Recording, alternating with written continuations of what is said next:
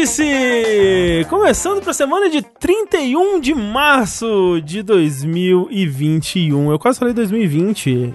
É a mesma coisa, na verdade. É. Mas essa é uma data especial, uma data um tanto quanto triste, uma data um tanto quanto fúnebre, pois estamos presenciando, né? Estamos dando não é, adeus, Não é né? é celebrando exatamente, né? Porque é uma data muito triste, mas a morte do Mario. Mario que. que Mas Mario? celebrando também a sua história, né? Celebrando, é, exato, celebrando a história, celebrando a vida de é. Mario, né? A vida que se encerra nesse dia tão triste. É, executado aí pela Nintendo, na verdade. Miyamoto, o grande carrasco. O grande carrasco aí.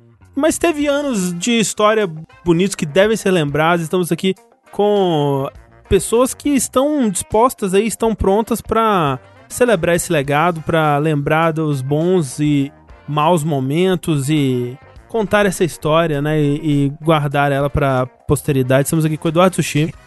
Me, Sushi! Que para o funeral, para o enterro do Mario, ele trouxe uma cópia de Hotel Mario. Que é um grande clássico aí da história que nem sempre é lembrado, é, tenta ser apagado pela Nintendo, mas não estamos aqui para conformar com esse revisionismo histórico que tenta não ser empurrado goela abaixo. Agora, infelizmente, por alguns anos a gente vai ter que acompanhar a Luigi no seu processo de luto num eterno Maris Missing. Olha, o, quando Caralho. o Mario Missing é eterno, né? Mas além de mim, nós temos aí Rafael Kina, que para celebrar a história é, de Mario e a vida e as obras dele, vai cantar pra gente durante o velório o rap do Mario que não é um rap, talvez não seja nenhuma música, mas ele vai cantar pra gente. Que isso? Eu sou o Projota agora? Que não é um rap, talvez não seja nenhuma música. é, é, é, é, o que você cantou no seu clipe?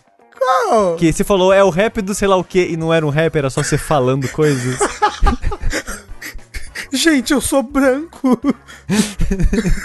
é... Agora, quem realmente vai levar o essencial ao funeral do Mario é o Tengu. México! México! É isso que ele falava, né? Quando entrava no... é, é, isso, é isso. O Mario, esse grande representante da cultura mexicana. Que, que vai levar um armário, né? Putz, é verdade. E aí, as pessoas vão falar, gente, mas que Mario, que Mario? Aí vai chegar um moço triste, vai empurrar seu armário e atrás vai estar tá a lápide do Mario, assim. Não, o Mario ele vai ser, ele vai ser enterrado no, não com terra, mas com armário.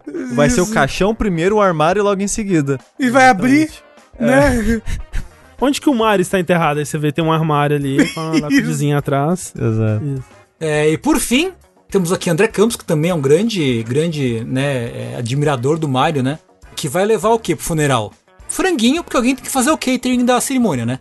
Tem muito convidado, Exatamente. né? Tipo, vai muita gente, vai, vai, vai altas princesas, vai altos animal. Tem que ter uma comida, né, pra turma. Você acha que o Mario come franguinho? Come. Ou comia, né? O, o falecido, desculpa, gente. Ele é come almôndega, né? É, então, talvez a gente pudesse ter, em vez de um catering de franguinho, ter um, um open bar de ravioli. É, ou, ou de pizza, né? Porque o, o, além, além do Mario ter ali descendência italiana, ele é do quê? Do Brooklyn, né? É verdade. Brooklyn, Nova York, tem toda uma cultura de pizza ali. Aquela pizza feia pra caralho.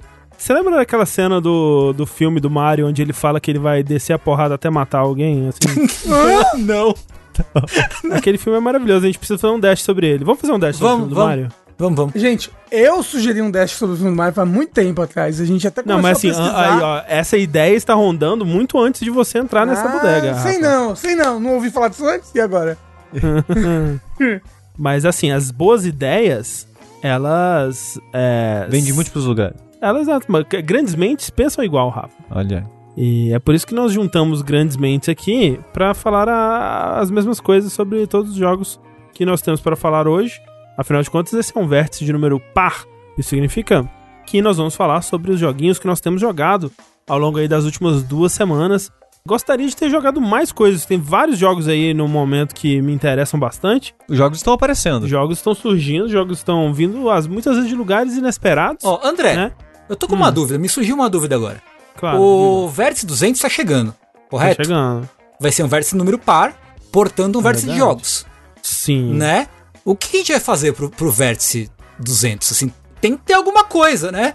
Tem- seria legal se tivesse alguma Se, coisa. se a gente Quem- fez o, o, o linha quente 100 especial e o, o Dash o Dash 100 foi especial também, É, no caso do 300. 300, né? O pessoal 300. tá lembrando. É, isso, sim, sim. Tem que ter o vértice 200, tem que ter algo Ó, especial. a gente pode fazer um vértice especial sobre o jogo do 300 de PSP. O que, que você acha? Porra, Olha aí, ó. porra, aí sim. Não é verdade? Tem algum jogo dos espartalhões? Porque aí seria mais legal ainda. Olha só, a gente pode fazer um, é, um vértice especial jogos de filmes do Zack Snyder. Porque tem aquele jogo do Watchmen, Aham, aham. tem o do 300. uhum. Mas esse do Watchmen é difícil porque ele é só. Só digital e tá fechando as lojas. Mas acho que ele saiu pra PC. Saiu, ok. Saiu. Tá aí, boa ideia. Boa ideia. Fica aí a ideia. Assim, provavelmente não vai ser essa a ideia. Inclusive, se alguém tiver uma ideia melhor aí, é, quiser entrar em contato com a gente, a gente pode considerar. Pode aí. roubar a sua ideia. A gente pode furtar ela, não te compensar pela sua ideia. Afinal de contas, né? Ideias vêm de vários lugares, como já estabelecemos. Ah, Isso. E, né, muitos jogos então nesse, nesse episódio. É, lembrando que semana que vem vamos falar sobre notícias, vai ser um episódio número ímpar. E esse ciclo se repete em diversos lugares. Olha só, você pode assistir a gente ao vivo no twitch.tv jogabilidade, né? Quartas-feiras, às 8h30 da noite, estamos aqui ao vivo gravando essa bodega. E assim que terminamos de gravar, o episódio é editado e se transforma de forma alquímica, mágica e lúdica num podcast que você pode escutar onde quer que você escute podcasts aí. Seja no Spotify, seja no Google Podcasts, no seu aplicativo de podcast favorito. Você pode procurar por jogabilidade, você nos encontra lá e vai escutar não só o Vértice, mas todos os podcasts da casa. Todos eles financiados por pessoas como você, que vai mês após mês nas nossas campanhas do Patreon, do Padrim, do PicPay, Twitch. é, e também com seu sub na Twitch, exatamente, porque com o- a assinatura, né, de qualquer serviço da Amazon aí, você ganha o Prime Gaming, que você pode dedicar a um canal da sua escolha todos os meses, e é uma puta ajuda. Ficaríamos muito felizes se fôssemos a sua escolha. Então considere isso aí, vai ser toda a diferença pra gente, e não vai te custar nada além do que você já paga na sua assinatura do serviço Amazon, qualquer que seja ele. Exato. Então, muito obrigado, muito obrigado a todo mundo que continua com a gente aí, mesmo nesses períodos é, complicados que vivemos, né? Ficamos muito felizes quando a gente ouve que a gente tá ajudando alguém a passar por, né, esses momentos sombrios. E isso nos motiva a continuar falando de joguinhos aqui. Afinal de contas, os joguinhos nos trazem muita felicidade também. Às vezes, Hum, sofrimento. às vezes tristeza, Eita! na verdade. O Sushi vai relatar toda a experiência dele dentro daquela dungeon de carne cheia de armadilha? O, o Rafa está referenciando Kingsfield 3, a Death alguma coisa Dungeon. Que É, um- acho, que, acho que é a passagem da morte, alguma coisa, Death Passage, é, alguma é, coisa. Death Passage, é. É a Saints Fortress do Kingsfield. Muitas mortes, muita armadilha, muita passagem secreta. Depois eu descobri que é um lugar opcional, você não precisa passar por lá. Ah, É. coisa. O que faz sentido, porque é um inferno aquela porra. Assim, é muito engraçado. Ah, Você podia, devia falar de todos esses jogos, que é muito legal. Você devia falar de Shadow Town, inclusive. Você, vai, você, você terminou pela primeira vez, não foi? Não, tô jogando ainda. Ele é Ah, maior que eu tá. esperava. Engraçado que o Sushi tá andando. Parede de Playstation 1, certo? As paredes, É, aquelas textura texturas de. Playstation 1. Tá andando. Aí abre um buraco na parede, assim, um buraco. pô, e sai uma lança, pá! E mata em um hit os 300 de HP do Sushi. Ah, aí tem que dar É que load aconteceria, no né, último vida save. É, tá bom. É isso, realismo nos jogos é, É, então. importante. Não, não se pode criticar de não ser realista, né? Agora eu quero saber, então, Rafa, Ah, como vai o realismo dos animais que sofrem pelo seu divertimento? eu fico feliz em informar, André, que o realismo está cada vez menor como é pra ser, entendeu? Rafa, a única pergunta que eu te faço. Mentira, eu vou te fazer muitas perguntas hoje. Uhum. Mas uma per- a primeira pergunta que eu te faço, que eu acho que é a maior diferença desse Monster Hunter é, dos outros, o que, que você tá achando do, do, do- do negócio de jogar os ganchos no ar? Pô, é muito legal. Muito, muito, muito. Vai ser foda porque eu acho que essa é a gimmick desse jogo. E só vai ter nesse jogo. Eu já tô pensando, cara, nos jogos futuros, vou sentir falta dessa porra. Porque é uma liberdade esse negócio. Encaixa tanto nos combos, em tudo. Nossa, aqui, como é um jogo que flui, todas as coisas vão fluindo pra dentro de, um, de uma das outras, assim, ali, sabe? Você tá combando, aí você é jogado pra longe. Aí, aí, aí você pode gastar uma barrinha de silk pra desviar pro lado, aí você já tá no ar, aí você pode começar um combo aéreo. E, cara, que divertido, como flui. E essa mecânica é muito boa, Sushi. Só já te respondendo essa pergunta. Como parcimônia é coisa de otário, eu ouvi aí por aí, estou lendo, o sentimento que eu tenho lido por aí é que assim, é o melhor Monster Hunter, é o jogo da minha vida, esse jogo curou o câncer, meu Deus, eu tô chorando aqui e tal. É, é tipo isso mesmo? Então, o foda desse jogo, Tengu, que pra mim que é tipo, caralho, eu não achei, é, é, eu, eu, eu tinha esperanças de que eles fizessem isso, mas eu não achei que ia acontecer, que é, esse Monster Hunter é a Hannah Montana, né? Você tá falando, o quê? A, a, a, a mulher do sapo em cima de um carro? Não, não é a Hannah Montana. É a Hannah Montana do Disney, né? Aham, Porque sim.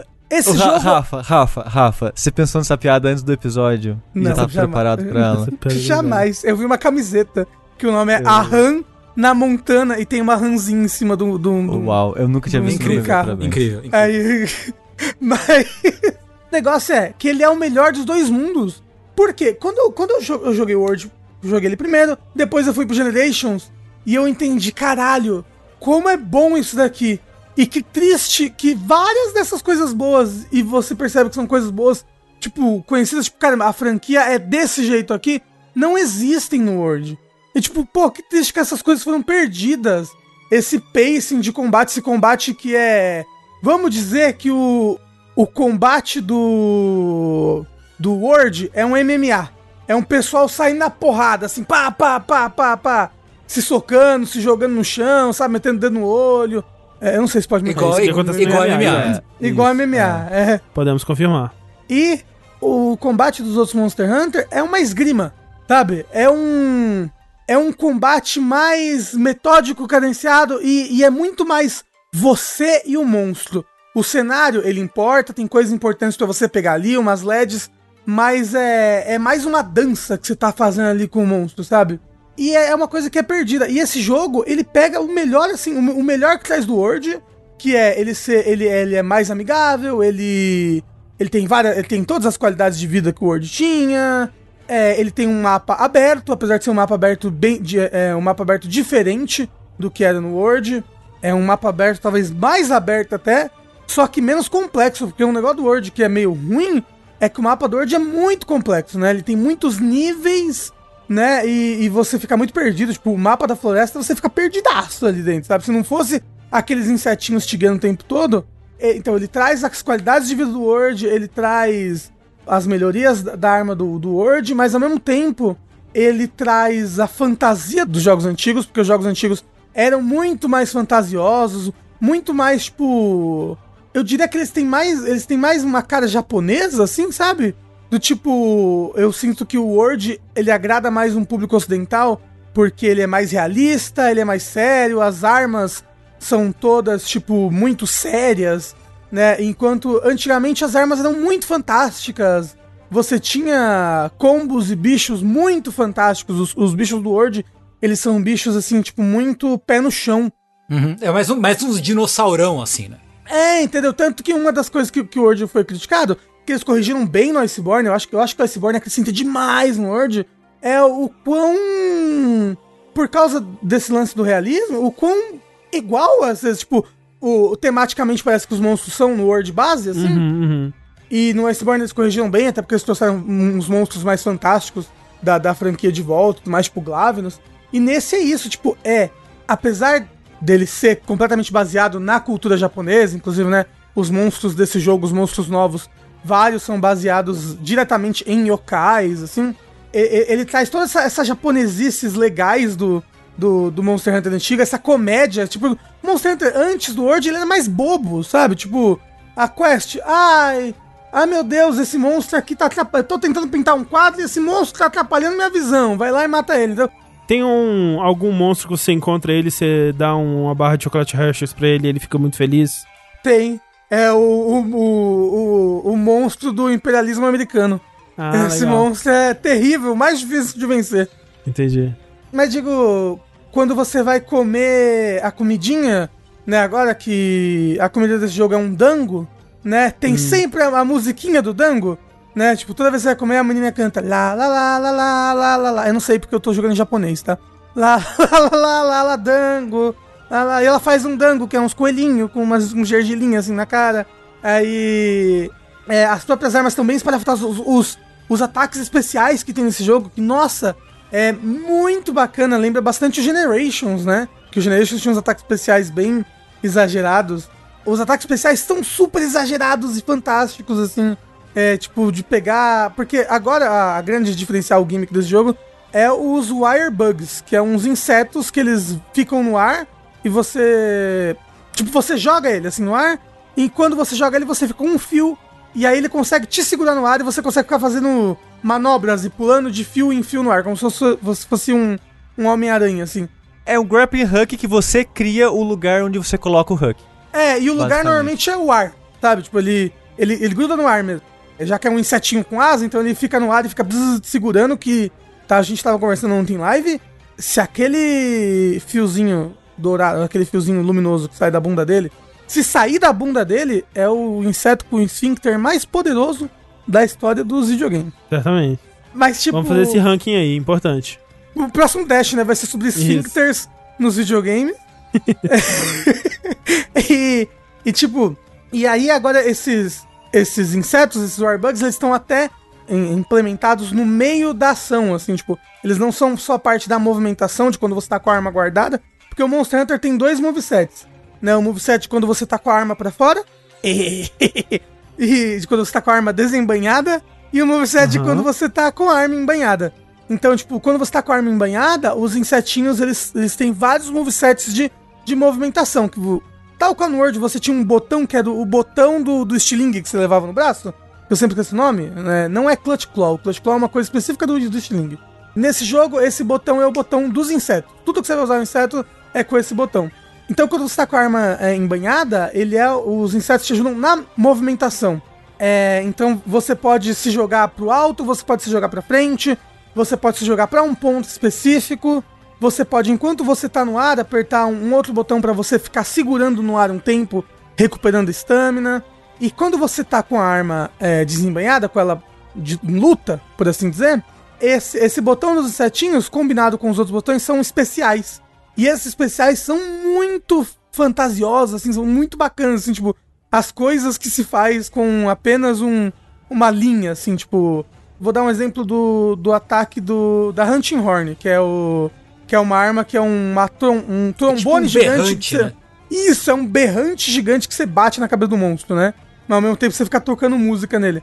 Um dos ataques é a pessoa, o, o moço ele, ele bota uma kunai no bicho e aí ele sai de perto e a kunai faz um fio com esse fio mágico dos insetos luminoso ligando até o seu berrante. E aí você dá um negócio do berrante assim, um bum, e aí isso faz uma vibração no fio que vai até o, o, o monstro e estoura a kunai, faz um somzão assim, pau. Então, tipo, é, é bem fantástico, assim, não, não é tipo super realista e pé no chão como era no Word. Sei. Tá muito o espírito da franquia de volta, sabe? Esse espírito que mais se perdeu no Word, ele tá de volta, ele tá super bacana e ao mesmo tempo com as excelentes qualidades de vida que o Word trouxe, a interação com o cenário bacana que o Word trouxe, a interação com a fauna e a flora, sabe? Que tem uhum, bastante uhum. no Word. Né? Nesse jogo, não é não é tão orgânico igual o Word, ele não é, né? Tipo, acho que nem, nem tem é, poderio computacional no Switch para ele calcular esse tipo de coisa. Mas, Rafa, dito isso, é muito impressionante esse, esse jogo rodando no Switch. Então, eu, eu tô vendo as pessoas até, tipo, tentando, analisando, assim, porque ele é um jogo da Resident Evil Engine, que a gente tá vendo que é um, uma engine que faz uns milagres aí, né? Tipo, umas coisas boas sair dessa engine. E o modelo dos personagens tá muito bonito pro Switch, o modelo dos monstros tá muito bonito. Ah, efeito, né? Tipo, reflexo, sombra, assim, iluminação. Eu, tipo, quando anunciaram esse jogo pro Switch, eu pensei, nossa, mas vai ser aquele Witcher 3, né? E não, né? Eu, tipo, tava, eu tava realmente esperando um jogo nível assim. Ah, vai ser tipo os Monster Hunter de 3DS com uma resolução um pouco melhor. E, velho, assim, você bate o olho nesse jogo, você não acha que ele é de Switch. Eu tava vendo, é, baixando o vídeo, né, pra, pra gente é, tocar aqui no, na parada. 60 FPS, é isso mesmo? Não, é 30 FPS. É 30, ok. Pelo menos isso. Ah, é porque o vídeo tá em 60, então a pessoa capturou em 60. É. Mas assim, ainda assim é muito impressionante. Tipo, eu vi umas fotos que o pessoal capturou depois e você vê as texturas, os polígonos, assim, que não, não é na qualidade que a gente tá acostumado em consoles de mesa. Mas, tipo, agora, eu vendo o vídeo passando aqui enquanto a gente conversa, em movimento e tal, eu não noto esse, essas, essas diferenças de qualidade da textura Uhum. ou e tal em movimento. Eu só vejo, tipo, um jogo muito bonito, que talvez é o jogo mais bonito que eu já vi num Switch, assim, é muito impressionante. E ele é muito impressionante tecnicamente, porque. Porque a Monster Hunter tem muitos monstros no mapa. E, e esse é um jogo que eu ainda não falei, mas ele tem quase um conceito de, de Breath of the Wild, assim, me- meio de open air, né? Porque você sai escalando todas as paredes e você vai no alto do alto da montanha mais alta que tem no lugar, assim, sabe? Tipo, tudo é escalável e, e você vai em vários lugares assim. E você tá lá no alto da montanha, você consegue ver o outro player lá embaixo. Tipo, o player. Os players estão sempre carregados, você consegue ver os monstros, assim. E ele tem um negócio que é chamado de Rampage, que é tipo a historinha do jogo é tipo, ah. Tem tipo a Noite dos Mil Demônios, é um negócio clássico japonês aí, né? E aí tem tipo a Noite dos Mil Monstros, que é tipo os monstros eles se atacam todos juntos, eles ficam loucos e atacam todos. E então nessas missões específicas vem tipo seis monstros de uma vez só. E o jogo tá lá 30 FPS, sabe? Tipo, é impressionante. É realmente ele é uma doideira, ele, ele rodar bem assim desse jeito no Switch. E aí, tipo, ano que vem, quando ele lançar pro PC, né? Que a gente sabe que ele vai lançar pro PC, a gente sabe que é ano que vem por causa de um leak, né? É, a- aquele vazamento de um milhão de coisas da Capcom citava, né? É. E eu acho que ele vai vai tá tipo lindo no PC assim, tipo 60 FPS. Assim, eu, ele não vai ser tão bonito quanto o Word é no PC. Afinal de contas, ele é um jogo, né, que foi feito aí com exclusividade de um ano pro Switch. Mas vai ser lindo ver, ver ele rodar no PC. E é lindo já ver, vendo ele no Switch, assim, tipo, muito bom. Ah, fala- confirmaram oficialmente o port pra PC também. Oficialmente eu não tinha visto. Que tá confirmado oficialmente, a gente sabe, mas não tem data, né? Por isso que eu tô falando. A data Ah, é, não, eu- é uma coisa que a gente só sabe de. Ah, tá. Ah, eu, eu, eu, pessoalmente, não sabia. Eu sabia que tinha vazado naqueles documentos da Capcom, mas não sabia que ela já tinha confirmado oficialmente. Mas, Rafa, eu, fico- eu- eu me pergunto como vai ser o port, porque provavelmente não vai fazer milagre, não vai transformar no Word nem nada. Mas eu me pergunto se eles, já que tá na, na Re-Engine, o que a mais pode. é, eles, vão, eles vão liberar mais, sabe, pro port PC? Porque eu acho que não vai ser exatamente a versão de Switch com 60 frames, sabe? Talvez eles coloquem alguma melhoria em iluminação, Ah, sim. uma sim, melhoria aqui sim. e ali. E eu me pergunto como que vai ser o resultado final. Assim, o, o, o Monster Hunter World do PC tem um. Tem um, um pack de 60 GB que você pode bastar, baixar com texturas em 4K. Eu acho que eles podem botar umas texturas melhores, assim, até, sabe? Mas Rafa, Rafa, rapidinho agora. Monster Hunter, ele brilha muito por duas coisas, né? Os monstros e as armas. As armas, eles colocaram ou tiraram classes novas ou só rebalancearam mesmo elas e. Porque eu sei, eu sei que os combos estão diferentes. É, mas. O que, que você tá achando das diferenças das armas? Tem nova, tem diferente? Então, não, as armas são as mesmas. Não tiraram nenhuma também. Não, não, não, não. É, chegou num ponto de Monster Hunter que você não pode tirar a arma, entendeu? Tem pessoas que estão jogando com essas armas há 10 anos, sabe? E só joga com essa arma. Se você. Se você tira essa arma, você, tipo, tira esse público do jogo, sabe? Então, tipo, são as mesmas armas. Esse mesmo. Acho que tem essas mesmas armas. São desde o do 4. E o negócio é, elas todas jogam similar ao Word, mas elas têm bastante diferença. Tipo, eu vou, eu vou dar exemplo do- das duas armas que eu tô jogando, que é o Hammer e o Hunting Horn. Porque o Hammer joga de um jeito, na verdade joga de vários jeitos no Generation. Ele joga de um jeito completamente diferente no Word e joga de um jeito completamente diferente nesse daqui, sabe? Tipo, é a mesma arma, é o mesmo feeling, só que ele tem algumas mecânicas diferentes, sabe? Nesse jogo, por exemplo, o Hammer tem duas stances, assim. Você pode estar no Hammer normal, ou você pode estar no Hammer versão força, versão strength. E ao alternar essas stances, os seus ataques carregados mudam e eles são diferentes, entendeu? E quando você sai de uma stance pra outra, quando você sai da stance de força pra stance normal, você carrega imediatamente um nível 3. Então, tipo, é a mesma arma. Eu tenho vários combos iguais, tenho a maior parte dos combos iguais. Só que essa- essas várias diferenças fazem com que eu jogue de uma maneira. Eu falar, porque essas várias diferenças fazem com que eu jogue de uma maneira diferente, mas é isso aí. Do, do que eu jogo no Word, sabe? A Hunting Horn, por exemplo, é a arma que, a arma que mais sofreu mudança. Ela, ela toca as músicas de maneira diferente agora e tudo mais. Fora que, Sushi, esse jogo tem um negócio que chama Sweet Skills. Que conforme você vai jogando, você vai lembrando umas quests e você faz essas quests. E essas quests liberam Sweet Skills pra sua arma. O que são Sweet Skills?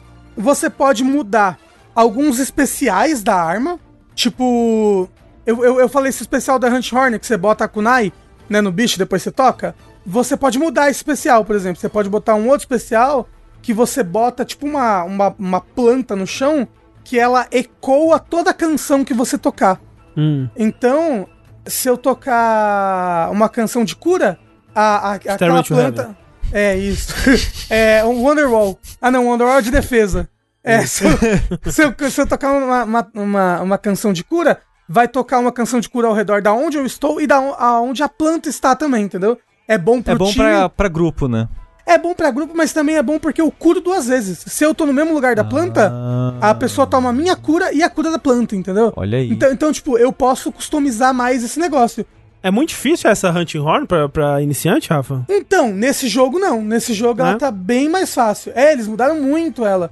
Porque antes você tinha que tocar as notas das músicas e depois apertar um botão pra tocar elas. Então você tinha que, tipo, meio que deixar. Aí eu vou fazer esse combo aqui, com essa sequência de botões. É, é que, a- no caso, a nota da música são tipos de ataques diferentes. né? Isso, é. Ca- Cada nota da música é um, é É, um como se ataque. fosse lá, é o quadrado, X, o A quadrado, ou triângulo é uma isso, música.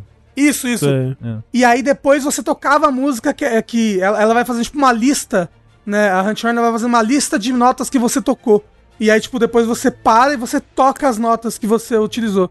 Nesse não, ela. Cada vez que você bate, já toca a nota. Então, tipo, a música é. AA. A outra música é XX, a outra música é XA, XA. Então você, você dá duas vezes o mesmo ataque, você toca a música. Já. Mas aí que tá. Esse é tipo modo batalha, basicamente. Depois que você vai avançando nas quests, você libera uma, uma outra quest que pra você, pra você ter um outro modo nessa sua arma. Que aí é o modo eco. Que ao invés de quando você bate duas vezes, toca a música, cada vez que você toca uma nota, ela fica armazenada no- na, na lista de notas. E depois você tem que apertar o botão pra tocar as notas. Tipo, um modo clássico da. Um modo mais clássico do, da arma. E todas as armas têm isso, sabe? Todas elas têm, tipo, tem essas sweet skills pra você customizar o seu jeito de jogar a arma. Tipo, Isso, isso não tinha antes, né? Então, isso é uma coisa muito do Generations, assim. O Generations tinha vários. Tinha. O Generations tinha vários especiais diferentes que você, que você podia equipar na arma, esse tipo de coisa. E tinha os estilos diferentes das armas. E esse, e esse jogo é da equipe do Generations, sabe?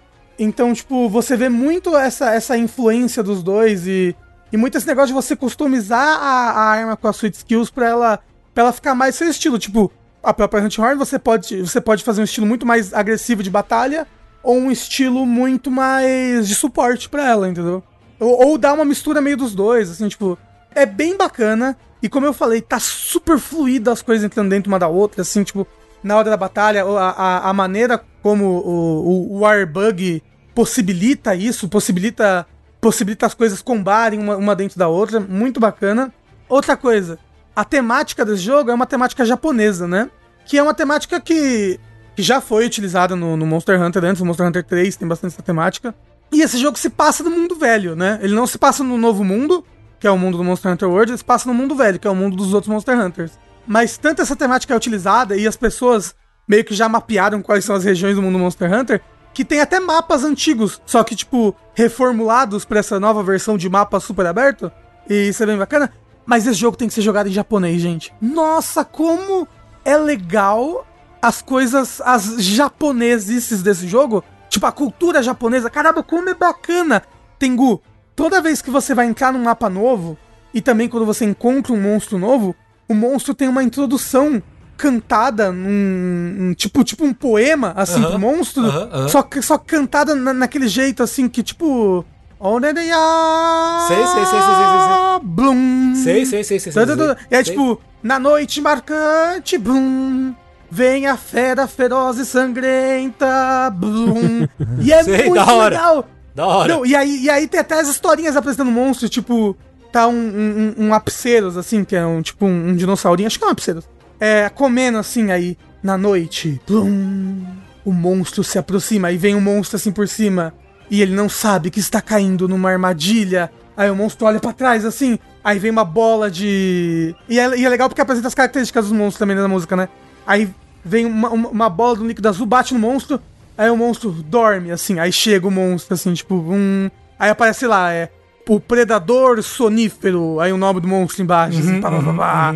É muito legal. Curti. E aí, e aí, quando você chega nas regiões novas também, ele canta um poema da região nova. E, e fica, como o Leviathan falou aqui, fica um estilo antigo, assim, qua- quase meio preto e branco, uma- é, sabe, com os negócios de TV passando assim. Cara, é muito, muito, muito bacana. E a, música em inglês não é tão legal, nem a música do Dango é tão legal em inglês assim. Tipo, são legais, mas em japonês brilha demais. Nossa, brilha muito. Cara, esse jogo tá com tanta personalidade, tanta vida. E os monstros são tão diferentes entre si. Tem monstros pra caralho, tem uns 35 monstros grandes. Tá foda. Mas, Rafa, Ah. você falou aqui por apro- aproximadamente 30 minutos desse jogo e você não citou nenhuma vez cachorro. O que que tá acontecendo? Caralho, é verdade, né? A equipe do Monster Hunter portátil, antes do World, ela era a equipe que fazia os jogos que as pessoas mais gostavam, basicamente, né? Mas é, ela é a equipe dos palicos, basicamente. Tipo, foi, foi ela que inventou os palicos, que são os gatos, né? Os amigatos. E, é, os amigatos. E todo jogo novo tem umas coisas novas. Todo jogo novo dessa equipe tem coisas novas pros amigatos, sabe? Tanto que no Generations dá pra você jogar com um amigato, né? Ele é. é, ele seria uma arma que não existe mais, assim. Sushi, eu te diria. Porque no Generations realmente você. Você joga com um amigato, você pode escolher as armas dos amigatos, que são armas bem diferentes. Ele tem, tipo, as classes dos amigatos. O amigato upa, né? Tipo, porque no Monster Hunter você não upa. Só troca de equipamento. O amigato não, ele tem nível. E aí, o que que eles. Que as pessoas. Né, já tava, o que que essa nova equipe vai trazer de novo pros amigatos? E ao invés de trazer os amigatos, eles trouxeram os amicães. Olha só. Então, nesse É amicães jogo. mesmo? Eu lembro. É que a gente amicães. É, é amicães, é amicães em português. Ah, esse jogo no Switch tem todo em português brasileiro, as legendas. Show. Eu sinto que eu provavelmente fiz essa piada, mas amicães com três anos no final. Eu tô procurando um N aqui. Ou então, a Amican faz excelentes vídeos no YouTube. Olha, companheiro realmente, né? Companheiro seria bom também, né? É. É é legal que o no- nome da raça é feline, aí são os felinos com Y e os caninos com Y também. Só você botar o Y no meio. Que são os canines, né? É bom, é bom, tá bom. Pra você, se você quer deixar algo mágico, só coloca um Y no meio. O K. Ok. O, o meu nome, por exemplo, é Rafael com Y e K no meio. Os amicães, então, eles são essa, essa nova introdução de, de buddies no jogo, né? Quando você começa o jogo, você cria um amicão e cria um amigato. E, e eles são bem diferentes dos amigatos, assim, tipo... Porque os amigatos são, são e sempre foram mais suporte, né? É, tanto que quando você cria o seu amigato, você, você escolhe qual tipo ele vai ser. Se ele vai ser healer, se ele vai ser Trapper, né? Que bota armadilha. Que não sei se é Trapper o nome. Mas se ele vai ser Gathering, que vai ficar tentando dar mais carve no bicho, que vai tentar pegar mais coisas do cenário. Trapper seria o que faz música moderna aí pro jovem. É. O... se ele vai ser de ataque, que aí, tipo, ele, ele mesmo tem uns ataques, mas o negócio é que ele te dá uns buffs de ataque. Né? O, o gato, o gato é mais suporte. E os amicães, eles são mais de ataque. Né? Tipo, eles dão mais dano do, do que os amigatos, eles têm, tipo, ataques em área, que, é- que é muito bom pra quando tem muito bichinho pequeno, sabe? Tipo, eles ficam rodando uma kunai, assim, louco. E eles são um pouco mais customizáveis, inclusive. Porque os amigatos, você escolhe a classe dele e aquela classe dele, acabou. Eu acho que não tem como mudar a classe do amigato depois. O amicão, ele não tem classe, mas ele tem, tipo, as armas que você pode equipar nele, tipo, os, os gadgets ninja. Então, tipo, você pode botar esse gadget aqui, que de vez em quando o, o, o seu amicão, ele, ele prende um monstro numa corrente. Você pode botar esse gadget aqui, que é tipo um Scroll Ninja, que aí ele bota o Scroll na boca, ele começa a castar uma cura, ou ele começa a castar um outro negócio, entendeu? Ou- então, tipo, é, o, o, o amicão é mais bruto, né? Ele, é- ele é mais de ataque mesmo.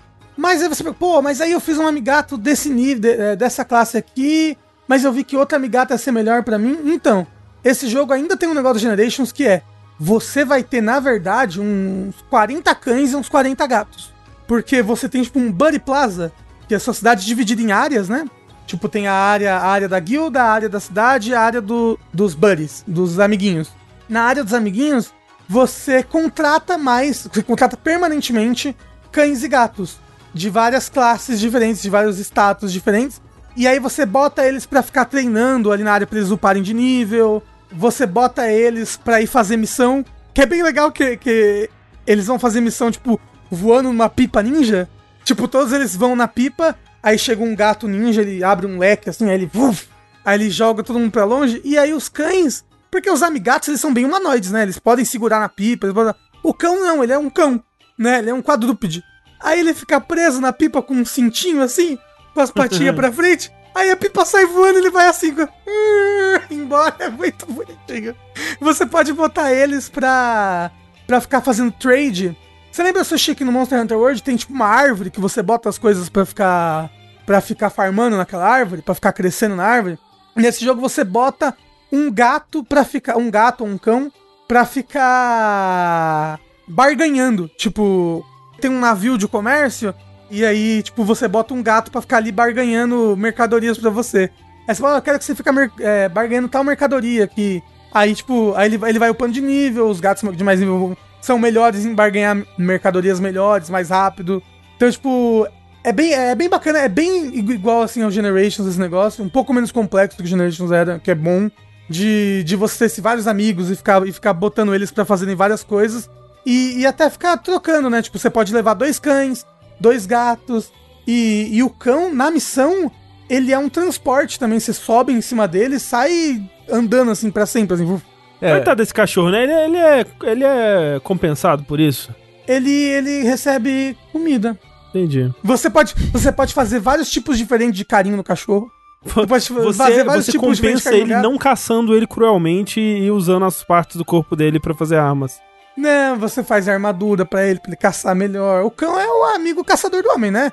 Mas onde você traça a, a, a linha, Rafa? Por que, que tem um amicão e não tem um Amitsuzuni? Zuzutsuni? Olha só, tem um, um moço. É que, como eu falei, os outros monstros eram mais é, eram mais cômicos, né? Mas tipo, não, não se leva tanto a sério, assim. Né? Acho que é por isso que você não questiona muito a caçada nesse jogo, porque o jogo não se leva muito a sério. Tem um, um bicho que chama Tetsukabra, e tem um moço que ele tá montado em cima de um, de um mini Tetsukabra, assim, e ele fica tentando pescar ele com um dango, assim, o tempo todo, assim, é muito bonitinho. Ver os bichos. Então você traça a linha em se ele é um ser periano ou não. Porque todos os monstros são são serperianos. Não sei se todos são descendentes de dragão. Eu não sei a lore toda de Monster Hunter. Mas, tipo, eu sei que tem, tem uma lore, né? Que antigamente é, o mundo era completamente tipo, civilizado, com prédios, construções e o cara com a tecnologia. Tanto que no Monster Hunter Frontier você vê esses prédios assim, que eles passam. Monster Hunter é o nosso futuro? É. Oh, Plot não, twist. Então, não porque, porque a civilização era uma civilização élfica, né? hum. né? É, Monster Hunter é Horizon o tempo todo. É. Você ainda tem, inclusive, os elfos, né, no mundo. Só que os elfos não caçam, por exemplo. Os elfos são. Né? Só quem caçam são os humanos. Porque teve esse negócio aí, teve uma guerra entre os elfos e os dragões. E isso acabou com toda a civilização e toda a humanidade e tudo mais. Então o Monster Hunter sempre foi depois desses eventos, assim. Mas é, é, é louco. Jogo pós-apocalíptico, olha aí. E nem todos são porque tem os Fang Beasts. Mas eu acho que os Fang Beasts, o Leviathan, também são, são serperianos. Todos os bichos são Wyvern de alguma maneira no jogo. Menos o cachorro e o gato. Menos o cachorro. Verdade. Menos o cachorro e o gato. Oh, é tão bonitinho o cachorro e o gato e no comedango, gente. É tudo, é tudo tão bonitinho. É tudo tão bonitinho esse jogo. Só, ah, uma coisa rapidinho que ele faz e que é, é, tipo, menos, menos amigável do que o Word é que ele volta a separar as quests. Em que sentido? Antigamente, Tengu, e agora novamente, as quests eram separadas em quests da cidade e quests da guilda. Porque ele é um jogo muito voltado pro portátil, né? Monster Hunter, desde um tempo assim na franquia. E as quests da cidade são quests que são obrigatoriamente single player, entendeu? Hum. E aí sempre são quase duas histórias assim do jogo, tipo, ah, na quest da cidade, por exemplo, no Monster Hunter Generations, na quest das cidades, o objetivo era você vencer os Fated Four, que é o Glavenus e os, os outros três monstros, o Gamoth na quest do da guilda, o objetivo final dessa quest era investigar e vencer um outro monstro, que é um monstro de osso lá. Então, tipo, tem, era uma outra historinha, entendeu? E a mesma coisa nesse. Então você tem as quests da cidade, que são quests necessariamente single player, e você avança nelas separadamente, tipo, ah, para mim fazer quests 3 estrelas, eu preciso fazer tantas quests 2 estrelas. Quando eu avanço para 3 estrelas, eu avanço para 3 estrelas da cidade. Pra mim avançar pra três estrelas da guild, da guild eu tenho que fazer quests duas estrelas da guild. E a quest da guild são mais voltadas a multiplayer. Entendeu? Você pode fazer toda single player, se você quiser. Só que, tipo, o monstro sempre tem pelo menos o dobro de HP na, nas quests multiplayer. Preguiça. Assim, eu nunca me incomodou. E eu até gosto um pouco de forçar um pouco as pessoas a jogar single player. Porque muita gente joga, por exemplo, o World inteiro. Apesar de que, né, porra, quem sou eu pra julgar, pra, pra querer mudar a maneira que as pessoas jogam? Mas tem gente que joga o, o World inteiro multiplayer e não, não- Acho que não pega um pouco da, do espírito, sabe? É que, é, é que nem você jogar todos os bosses de Dark Souls multiplayer. É diferente a experiência, sabe? São ambas experiências muito boas e muito válidas, mas são experiências diferentes, sabe? E, e ele meio que te força a ter essas duas experiências que no Word não forçava. Eu não sei se isso é bom, não sei se é ruim. Eu, particularmente, acho bacana, assim, tipo. Mas eu, eu, eu, fica, eu fico satisfeito jogando só o conteúdo single player e ignorando as que- quests da guild ou pra eu terminar o jogo eu tenho que fazer as da guild também? Não, o negócio é que esse o jogo tem os ranks, né? Tem o low rank e o high rank. Se eu não me engano, eu tenho quase certeza, mas se eu não me engano, é porque nos, nos outros jogos é assim, a guilda tem low rank e high rank. As quests da cidade só tem low rank. Mas aí a Rafael, mas que preguiça, porque eu vou ter que fazer todas as low rank do single player, depois vou ter que ir na guilda e fazer todas as low rank do multiplayer? Não, porque se você faz todas as low rank do single player, você libera uma quest especial, que é uma quest tipo, uma quest teste. E aí se você faz ela, você libera o as quests high rank do, do multiplayer. E aí você pode fazer todas as, as, as high rank do multiplayer sozinho também, se você quiser, não tem nenhum problema. E nem, nem, nem é tão mais difícil assim. Eu tenho uma pergunta importante. Você testou bem o multiplayer do jogo? Não. Eu, eu não testei, eu vou jogar ele pela primeira vez sexta-feira É agora. porque eu tinha duas perguntas. A primeira era assim, quando você vai no Mas, multiplayer... mas, mas, mas, mas, mas, mas eu, eu- é, várias pessoas já vieram me falar sobre isso, eu já pesquisei bastante. Vou Ó, te- vamos lá. Acho que eu vou saber, vamos lá. Vamos lá. Quando você vai no multiplayer, todo mundo leva os cachorros e os gatos junto? Então, você pode levar um. Quando você tá no multiplayer, você tem que escolher. Não, você digo, vai levar digo. qual. Cada pessoa da sessão no multiplayer leva o seu bicho. É, só que você. Normalmente quando você vai caçar, você leva dois. Ok. Se você tá caçando sozinho, você leva ou dois cachorros, ou dois gatos, ou um cachorro e um gato. No multiplayer, você só pode levar um. Tá. Você pode fazer carinho nos bichos do outro jogador? Puta, não tentei. Assim, não sei. Fica não aí. sei. Fica aí. Alô, chat, se alguém souber a resposta dessa pergunta muito essencial aqui pra gente, por favor. Eu pensei que você ia perguntar de servidor, porque as pessoas estão elogiando muito Ah, é? os servidores desse jogo. Tipo, que tá rodando bem pra caralho, assim. E, e, e foda, né, que o jogo tá vendendo muito bem.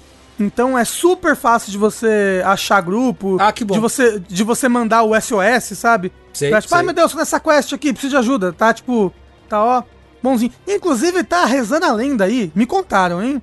Que a Nintendo deu uma modificada nos servidores pra esse jogo, nos servidores dela. Que, tipo, os servidores Ligou dela a chave de funciona. é, isso. não, que tipo, os servidores dela, dela antes eram baseados num negócio de Windows 98 e eles mudaram agora. Se é verdade, eu não sei. Mas realmente o pessoal tá elogiando muito o, o, o online do jogo, falando que tá, tá assim, Rafa, top. tem como você ir no. É, no multiplayer, né? Aí você vai com seu amigo, aí os dois levam o cachorro. Aí quando você não tá olhando, seu amigo vai lá e põe a coleira dele no seu cachorro, leva o seu cachorro embora e fica por O seu mesmo. amigo joga uma bola no seu cachorro e prende ele, leva pra casa. Pera, isso já aconteceu com você, André? Não, não. É uma história da vida real. O André Não, começa a não, chorar. Ou, falando em história da vida real e Pokémon, tem é, as quests opcionais desse jogo, agora elas são diferentes. Elas são que nem as. Que nem as quests do World, que é uma quest que. É como se ela fosse uma quest que ela é passiva. Sabe? A quest é tipo, colete 5 minérios, blá blá blá. E tem uma- umas quests que são, são quests passivas que você. Você não tem que entrar tipo, efetivamente na quest. Tipo, você pode ir no mapa e fazer a quest, sabe? Você pode, enquanto você tá fazendo uma quest, fazer essa daí, que é a quest passiva. Tem umas quests de foto agora que são muito legais. Que é tipo, tire foto desse bicho, tire foto desse outro animal. E aí, tipo, você no meio da batalha tem que. Aí é eu lá. Você tem que tentar, você tem que tentar abrir a câmera e tirar uma foto boa do Mizutsune, entendeu? Monster Hunter Snap. Então, é tipo Monster Olha Hunter só. Snap, porque, tipo, ah, ele pede pra você caçar, ah, eu quero um Rock Lizard, que é um. É um ninja que não sabe que só luta taijutsu. Não, é, é- é um bicho que, que anda com peso nos pés. Isso, esse aí. É isso. É o Rock, Rock Lizard. isso. Rock é. Lizard. É a versão scale do Rock Lee, realmente. Mas é igualzinho do Dark Souls, assim, tipo. um lagarto com umas pedras nas costas, aí tipo, olha, tira uma foto desse pra mim. Aí você vê, caralho, aonde tem esse bicho? Porque o mapa, os mapas são, são grandes e, tipo, com bastante é, montanha e coisa pra você escalar, explorar. Tem umas lore secretas pra você achar no mapa, que são uns scrolls estão muito bem escondidos. Aí, tipo, você pode você fica ali caçando o Rock Lizard. É, Caramba, olha, ele tava aqui em cima. Aí você vai lá e tira foto dele. E, e é, é, é, é, muito legal. Tem várias ideias muito bacanas esse jogo. Ó, ó tava, tem que tirar foto do Arzurus, que é um monstro urso, dormindo para liberar o martelo Ted Bear, que é um martelo que é um. É um ursinho de pelúcia. Você fica batendo com um ursinho de pelúcia nos bichos, e é muito bacana. Então, tipo, tem várias quests bacanas de Monster Hunter Snap, é bem legal. Então, Monster Hunter Rise é aprovado, mais legal do que o World, é isso que você tá me dizendo. Assim, eu já acho Generations mais legal que o World, principalmente o World base. Mas, nossa, eu tô amando o Rise. Eu, como eu falei, é a Hannah Montana. Aí. Melhor de dois mundos. Maravilhoso, maravilhoso.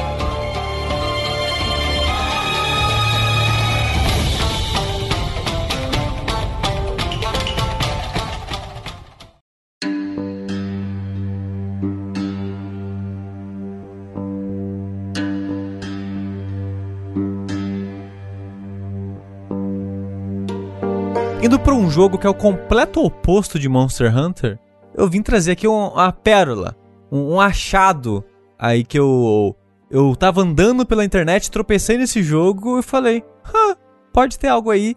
E tô muito surpreso que eu tô dando a chance, não terminei ele ainda, mas é um jogo que eu tô gostando muito, que é o The Life and Suffering of Sir Brent. A vida e o sofrimento de Sir Brent. Coitado do Sir Brent. Sofreu Nossa, quando você falou que era um jogo oposto, eu achei que era um jogo que você tinha odiado. Não, o jogo é, é o oposto, porque, Rafa. é um monstro de cuidado, bicho.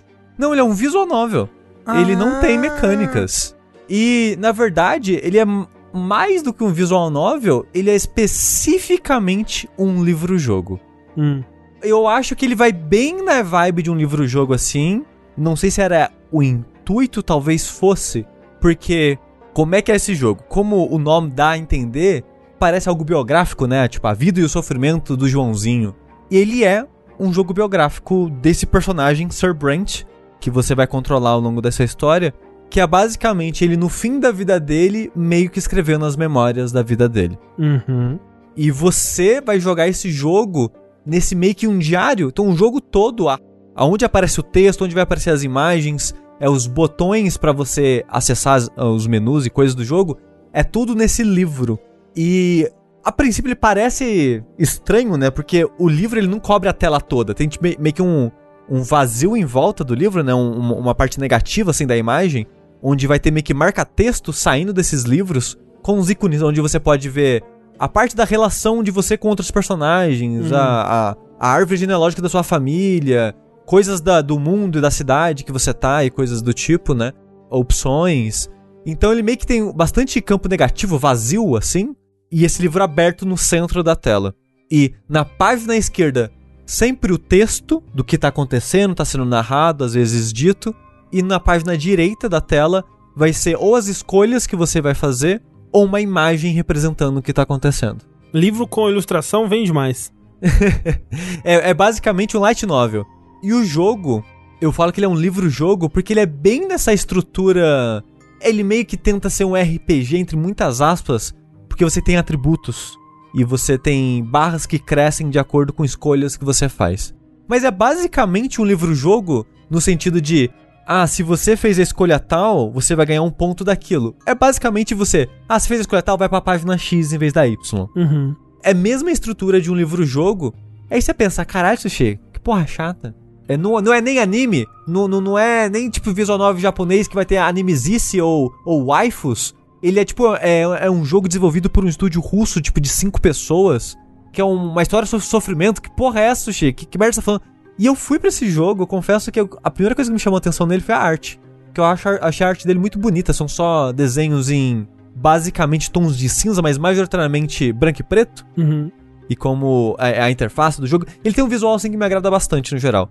Aí eu pensei, no dia assim, vou jogar uma, um pouquinho desse jogo aí. E a história é muito boa. E eu fiquei tipo, caralho.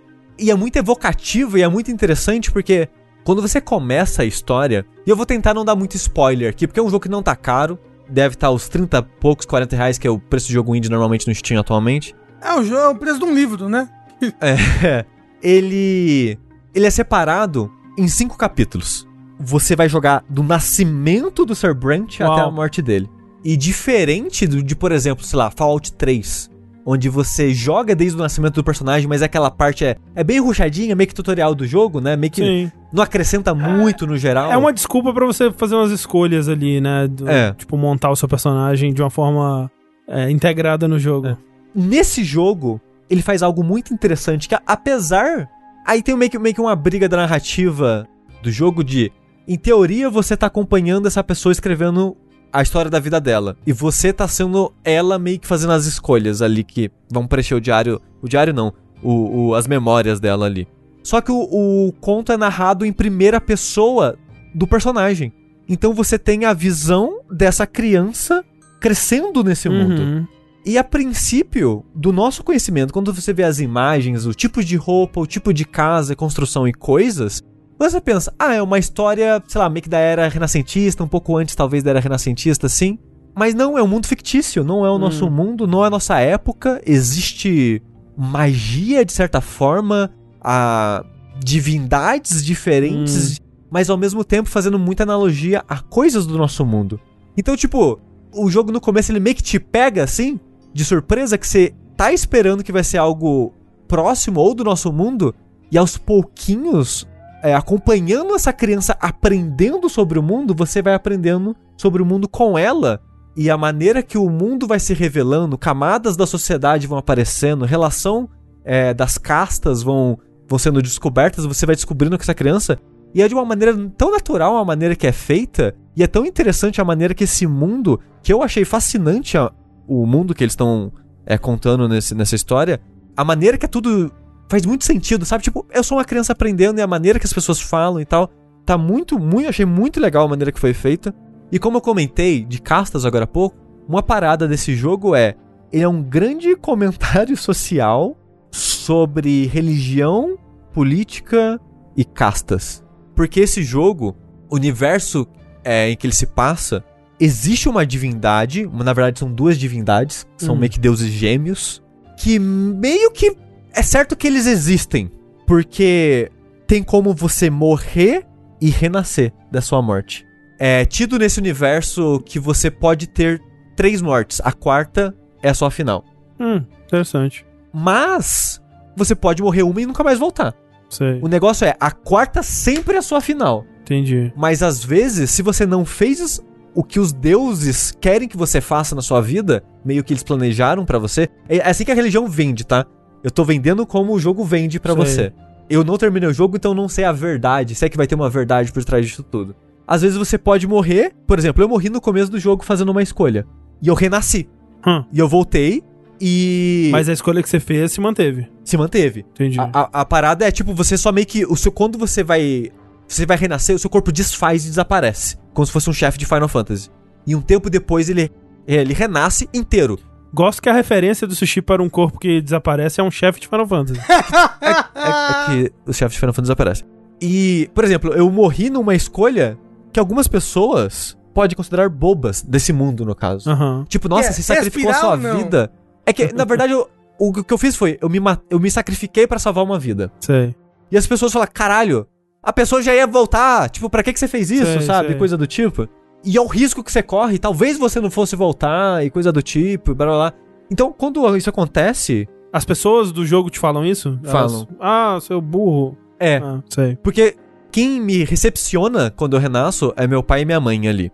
E eles, tipo, eles não tão, tipo, em luto ou triste, eles só tão meio que, tipo, decepcionados, sabe? Não estou em luta, apenas decepcionado. É, eles estão tipo, porra, tipo, não faz mais isso, sabe? É algo perigoso e não Sei. o que lá, nunca se sabe. Tipo como se você tivesse voltado um pouco mais tarde pra casa. Tipo isso, tipo isso. É bêbado, né? E vomitado Bêbado, no isso. tapete da sala. Então, tipo, e- eles ficam meio que tristes, mas ele é, é uma vibe diferente que eles ficam meio até bravos, sabe, da escolha que você fez. Assim. Porque, como eu citei, tem uma casta nesse mundo. Hum. São basicamente duas castas. Três, três, são três castas. São três grupos dessa sociedade. São os nobres, é o clero Hum. e os fudidos. E os plebeus? É, os fudidos. Cada um tem uma função nesse mundo. Os nobres é governar, Hum. o clero ensinar e, e guiar, e os fudidos é sofrer. Por isso, The Life and Suffering of Sir Brent. Porque você é um fudido. Mas você pode ser um Sir e fudido? Porque o que acontece? O seu pai é um nobre, é da capa, eu acho que chama, e a sua mãe é uma fudida. Hum. O nobre da capa nesse mundo é um fudido que por feitos ganhou o título de nobre. E ele é- meio que ascendeu e trocou de casta. Mas Entendi. os filhos Entendi. entendi. ainda são fudidos. Aí você tem o nobre da espada, que é o nobre de nascença. Você nasce nobre.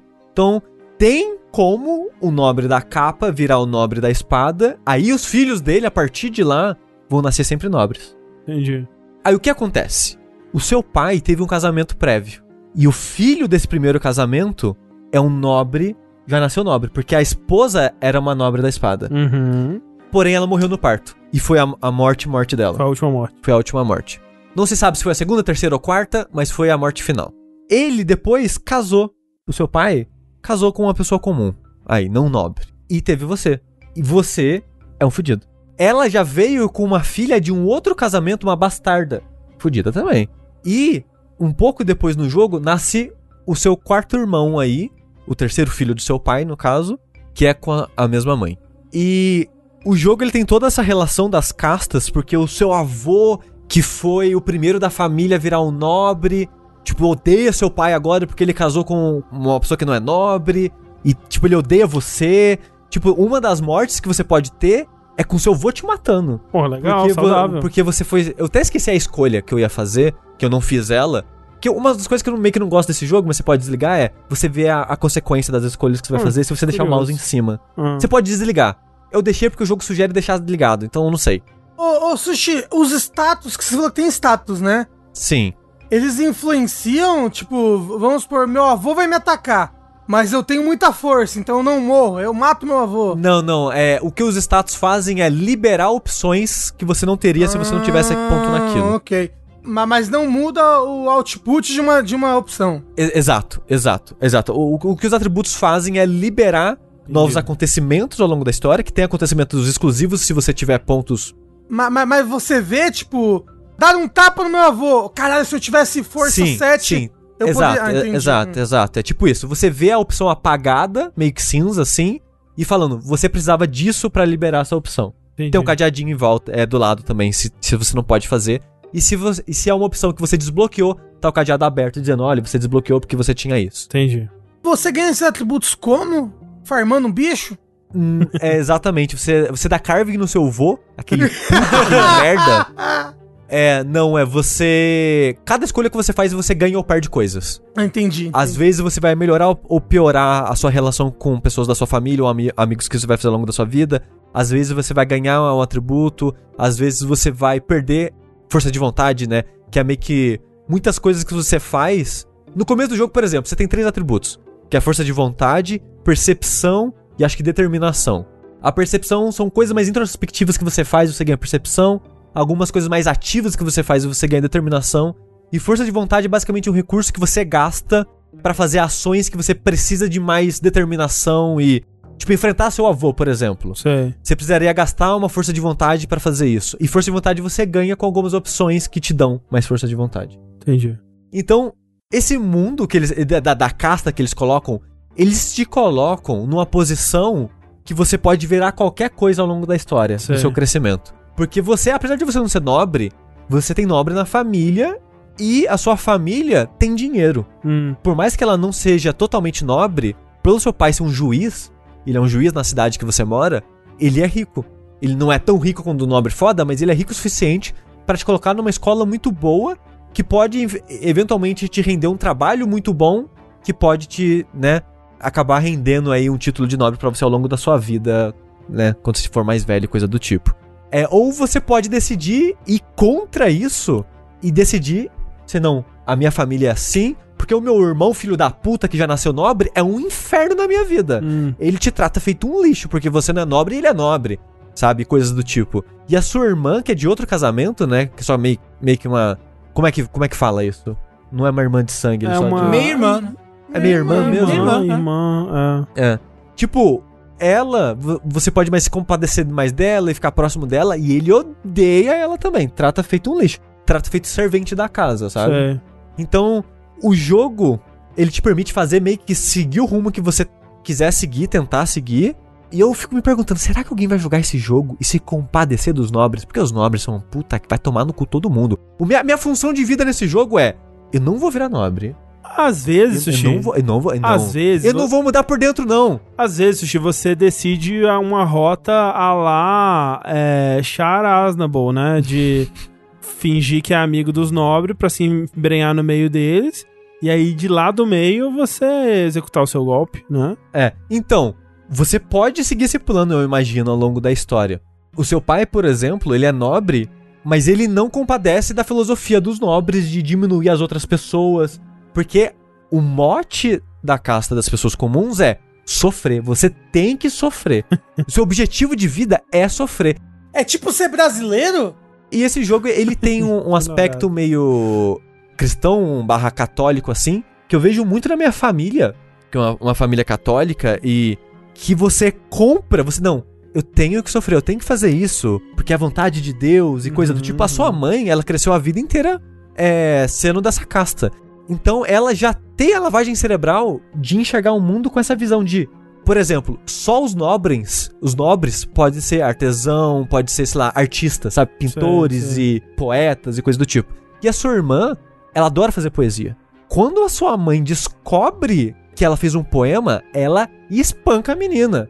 Fica revoltada que a sua casta não é pra fazer isso Sei. é pra sofrer. Você tá aqui nesse mundo pra rezar, servir os nobres e sofrer. E é isso. Videogame, E, então, e, nem tipo, pensar, né, galera? É, é- essa, é- essa visão é algo que eu vejo muito, sei lá, na minha mãe, refletida na Sim, minha mãe, sim. sabe? De eu vivi nesse ambiente que me ensinou isso, e por mais que seja ruim pra mim, é assim que a vida é, É. e é assim É que a vida eu vai conheço, ser. aham. E, tipo, a maneira que o jogo te apresenta isso e faz isso cozinhar o ódio dentro de você, pelo menos é pra mim, em mim, né? Ele faz cozinhar o ódio dentro de mim e eu consigo ver no horizonte que vai ter uma revolução nesse mundo. Sei, e sei. eu quero muito ser a parte dessa revolução. E eu quero muito matar a porra do meu irmão, filho da puta, nessa história. Porque eu tenho certeza que a história vai pra esse, pra esse caminho. Que se você for pro lado dos, do- dos fudidos, você vai ter que enfrentar os nobres. Pode vir pro, pra mão. mas, mas é difícil, né? Porque como você vai enfrentar o pessoal que ficar revivendo? Mas, mas só matar quatro vezes. Espera reviver mais de novo. Sushi, eu tinha uma pergunta sobre isso, porque assim, você falou que você não zerou o jogo, né? Você jogou Hum. Não. quanto tempo dele? Eu joguei dois capítulos, tô durante o terceiro, que é a sua juventude ali, é o começo da sua vida adulta. Quantas horas, mais ou menos, isso? É umas duas, três horas cada capítulo. Ok. Ah, sim, é um livro, realmente, Ah, né? sim, sim. É. Mas assim, é... você sente que ele é, então, pra você. Talvez até pelo fato. Talvez você não sabe dizer, na verdade. Mas Uhum. ele é pra você escolher uma, uma, uma escolha, ficar com ela, chegar até o final do jogo e é, aquela foi a sua história, né? Ele não é esse visual novel de, hum, e se eu voltar aqui e ver o que aconteceu? Então, não. Ele, ele não é o visual novel no esquema japonês de múltiplas escolhas que você tem que fazer vários finais pra encontrar o de verdade. O que você pode fazer é, você pode rejogar um capítulo pra mudar suas escolhas nele. Entendi. Eu não sei como isso vai funcionar ao longo prazo, do tipo, eu tô no capítulo 4, quero voltar no primeiro. E não sei se isso quer dizer que você vai ter que rejogar o jogo todo ou só vai mudar seus atributos, sabe? Eu, eu não sei o que isso quer dizer, mas eu sei que você pode rejogar capítulos e Uhum. mudar as escolhas nele. Mas, tipo, o final do jogo é o final do jogo. Inclusive, Sushi, o pessoal tá falando que o capítulo 1 e 2 estão de graça na Steam. É, Então, eu não sabia quiser- disso. E assim, ó, por favor, se você gosta de visual novel barra visual, é, livro-jogo e tal, se você gosta de jogos narrativos, recomendo demais, assim, demais, O demais, pessoal tá demais. perguntando também se tem em português. Eu imagino que não. Não, né? infelizmente não tem. Os únicos idiomas dele é russo e inglês. Hum. Porra! E o jogo, eu vi uma, eu vi uma crítica dessa no Steam e eu meio que concordo, é, eu acho a construção de mundo e a maneira que a, a narrativa, né, faz o mundo desdobrar, desdobrar para você, eu acho muito legal. Tô gostando demais de ler esse livro. Porém, ele quase não tem personagem. E é uma crítica que eu vi, eu acho que meio que concordo que ele ele tem pouquíssimos personagens fora a sua família e tem pouquíssimos momentos de diálogo entre Hum. essas pessoas. É muito mais descrição dos acontecimentos Sei. e narração da mente e da perspectiva desse personagem e poucos momentos dos personagens conversando entre si. Isso de fato pode ser um problema pra você, mas o mais importante, o mais interessante pra mim de fato é o mundo. Então, isso não é um problema que tá me incomodando tanto assim. É, já as escolhas, eu tô curioso pra ver como é que vai ser agora, porque, como eu falei, as escolhas elas vão afetando os atributos. E é basicamente os atributos que vão afetar a sua história. Porque tem acontecimentos específicos se você tiver determinada quantidade de pontos de um atributo específico. E no começo do ca... é outra coisa estranha. Toda a parte de escolha e a sua visão do que a sua escolha vai fazer é tudo, tudo transparente. Quando o jogo começa, ele vai mostrar meio que a timeline da sua vida e a divisão dela nos capítulos. O último capítulo chama a Revolta. Hum, Então você sabe que vai ter a revolta. Sim. Você não sabe o contexto dela, aonde você vai se encontrar nela, mas em algum momento vai acontecer uma revolta. Entendi. Gente, calma. Você não sabe, Sushi. Às vezes o cara pediu uma coisa no iFood e veio o item errado.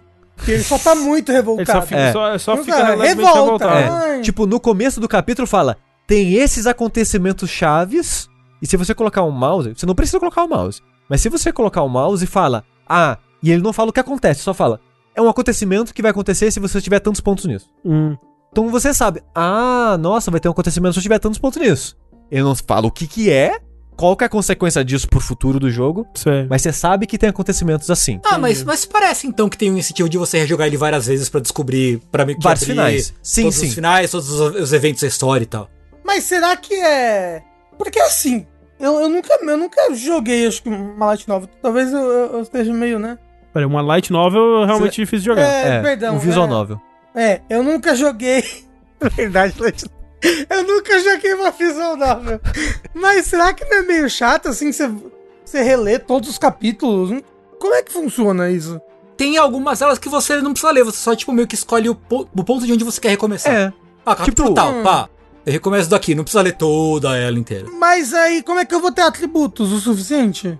Mas aí é uma coisa específica desse, desse jogo aí. Porque visual Hum. novel não tem atributo, né? É só então, tipo, a, a parada, Rafa, é. Se é coisa repetida, você pode pular a setinha. Você vai passando o É. diálogo pra frente até chegar na Hum. escolha. É. Aí você faz a escolha diferente, que vai ter uma consequência diferente, aí você lê. Sim. E conforme o jogo vai avançando, isso vai ter, eu acho, que vai ter um efeito que vai prolongando e aumentando as diferenças. Porque o que acontece? Que nem eu falei, no primeiro capítulo você tem, sei lá, esses dois atributos que eu comentei. Fora a willpower é meio que diferente, né? Né, Não é algo que constrói sua personalidade, é meio que um recurso que você gasta. É, no segundo capítulo, que o primeiro capítulo é da sua, do seu nascimento até seus 8 anos de idade. O segundo capítulo é do seu 9 anos de idade até seus 16 anos. Hum. Que é quando o seu mundo expande. Porque o primeiro capítulo é só dentro da sua casa com a sua família. O segundo, você começa a ter amiguinhos da, da- do bairro. Uhum. Você começa a andar pela cidade. Você vai Outros pra fudidinhos. é, você vai pra escola, você vai na igreja, você vai. Você conhece um pouquinho mais do mundo. Você tem o primeiro contato com os filhos da puta desse mundo. Por que que acontece? Depois você descobre que existe uma outra raça nesse mundo. Que é a raça que governa o mundo. Que é uma raça sei lá, X, esqueci o nome da raça. E eu tava pensando na minha cabeça: esses filhos da puta vai, vai ser um humano. Vai ser só um humano. Só que eles se acham tão fodas que eles são uma outra raça. E quando eles aparecem, o que, que eles são? São só um humano! de outra cor. Ah. Eles são, eles são azuis, nobres, sangue azul. A única diferença é que são os humanos azuis. Que, né, já, já pensou se existisse um mundo onde existem várias pessoas iguais e só você ter uma cor de pele diferente faz você se achar melhor do que os outros? Doideira. Doideira! Caralho, a ficção científica foi longe demais. É, pois é. E tipo, a primeira aparição que tem de, um- uma pessoa da- dessa, dessa, Mas, dessa assim, raça É em preto e branco, como é que você sabe que eles são azuis? é perfeita pra você odiar eles também. Você pensa, ah, eu vou fazer uma gentileza. A pessoa vai ser. O que, que esse lixo que, que tem perna tá fazendo olhando pra mim? Espanca e mata esse filho da puta. É tipo assim, sabe? Esse jogo. Eu, que não sou um nobre. Mas no segundo capítulo, você tem outros atributos. Não são os mesmos. E você não carrega e- os do primeiro capítulo. Você começa a construir outros do zero. E as suas escolhas vão te dando pontos e tal. Quando acaba o segundo capítulo e vai pro terceiro, ele funde os, os atributos do primeiro com o do segundo em outros seis. Hum. Meio que tipo, ó, esse e esse vai dar aquele, que somando deu, sei lá, seis pontos. E esse e esse. Então, tipo, ele vai meio que somando todos os atributos, a relação entre eles, e dá seis atributos novos. E eu acho que são esses seis atributos que você vai levar até o final do jogo. E são os atributos que, tipo, tem muito a ver com nobreza e clero. E acho que agora você vai decidir qual casta você vai acabar seguindo na sua vida e para onde a revolta vai seguindo e qual tipo de escolha você vai fazer. Então, tipo, eu sinto que agora parece que as suas escolhas do primeiro e segundo capítulo, que parece que não tinha tanta consequência assim, parece que vai ter mais consequências agora. Porque se dividiu em seis atributos, é muito mais difícil de você ter todos, né? Uhum. Porque no primeiro e segundo capítulo é fácil até você ter o suficiente pra fazer meio que liberar todas as escolhas. Não que você vai fazer todas, obviamente, mas liberar todas elas. Mas a parada é, eu só joguei esses dois primeiros capítulos, que é basicamente o demo do jogo que tem de graça pra você no Steam. Foram umas 6 horas de jogo, mais ou menos.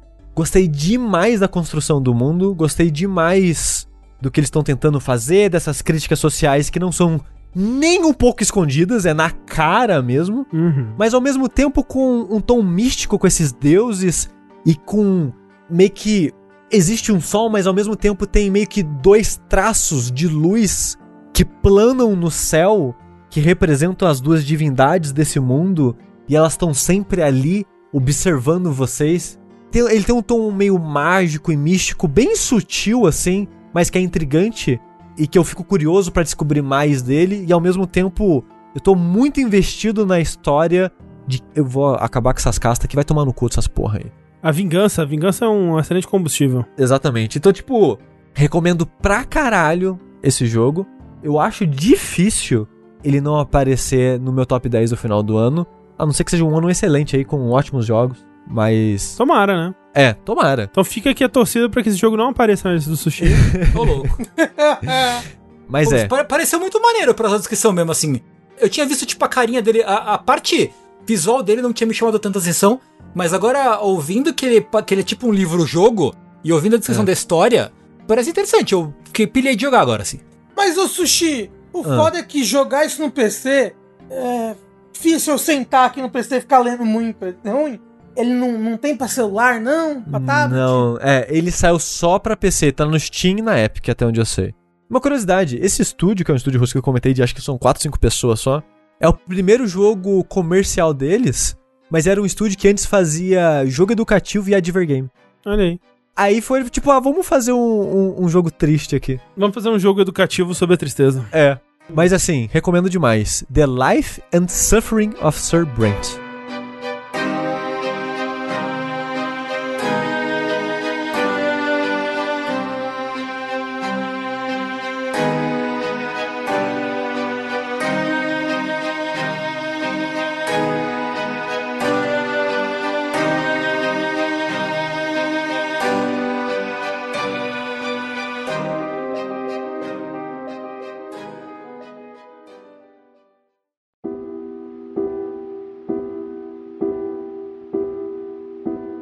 Olha só, o Sushi estava falando aí de um jogo que tem um, um mundo muito interessante, né? Um mundo que é legal de se conhecer e descobrir. E é o que eu vou falar de um jogo que tem um mundo muito mais legal. Alguns diriam um mundão. Tchau. Não, não, André, é Mondown. Mandar. Mundão. É. Porque quando o cara tá falando na dublagem, né, ele fala Mondown.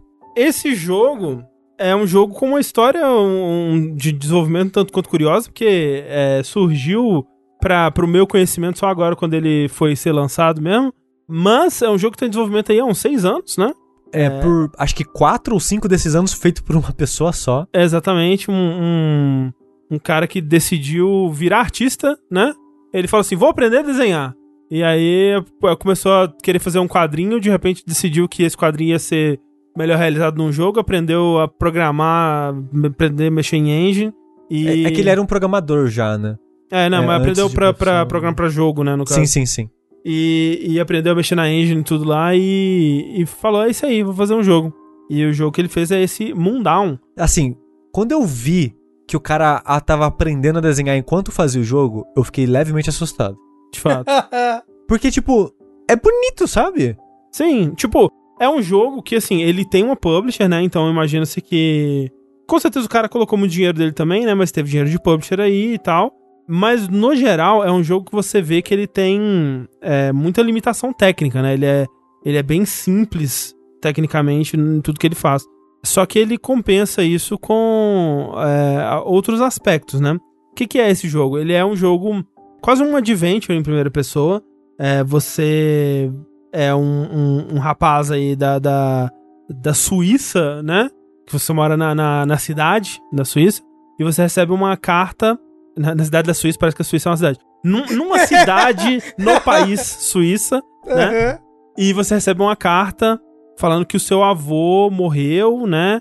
É, num incêndio. O celeiro pegou Porra! fogo com O ele celeiro dentro. pegou fogo, ele morreu e tal, mas que o padre da cidade que tá te mandando essa carta, né? Ele fala: Ah, mas tá tudo bem, não vem não, tá?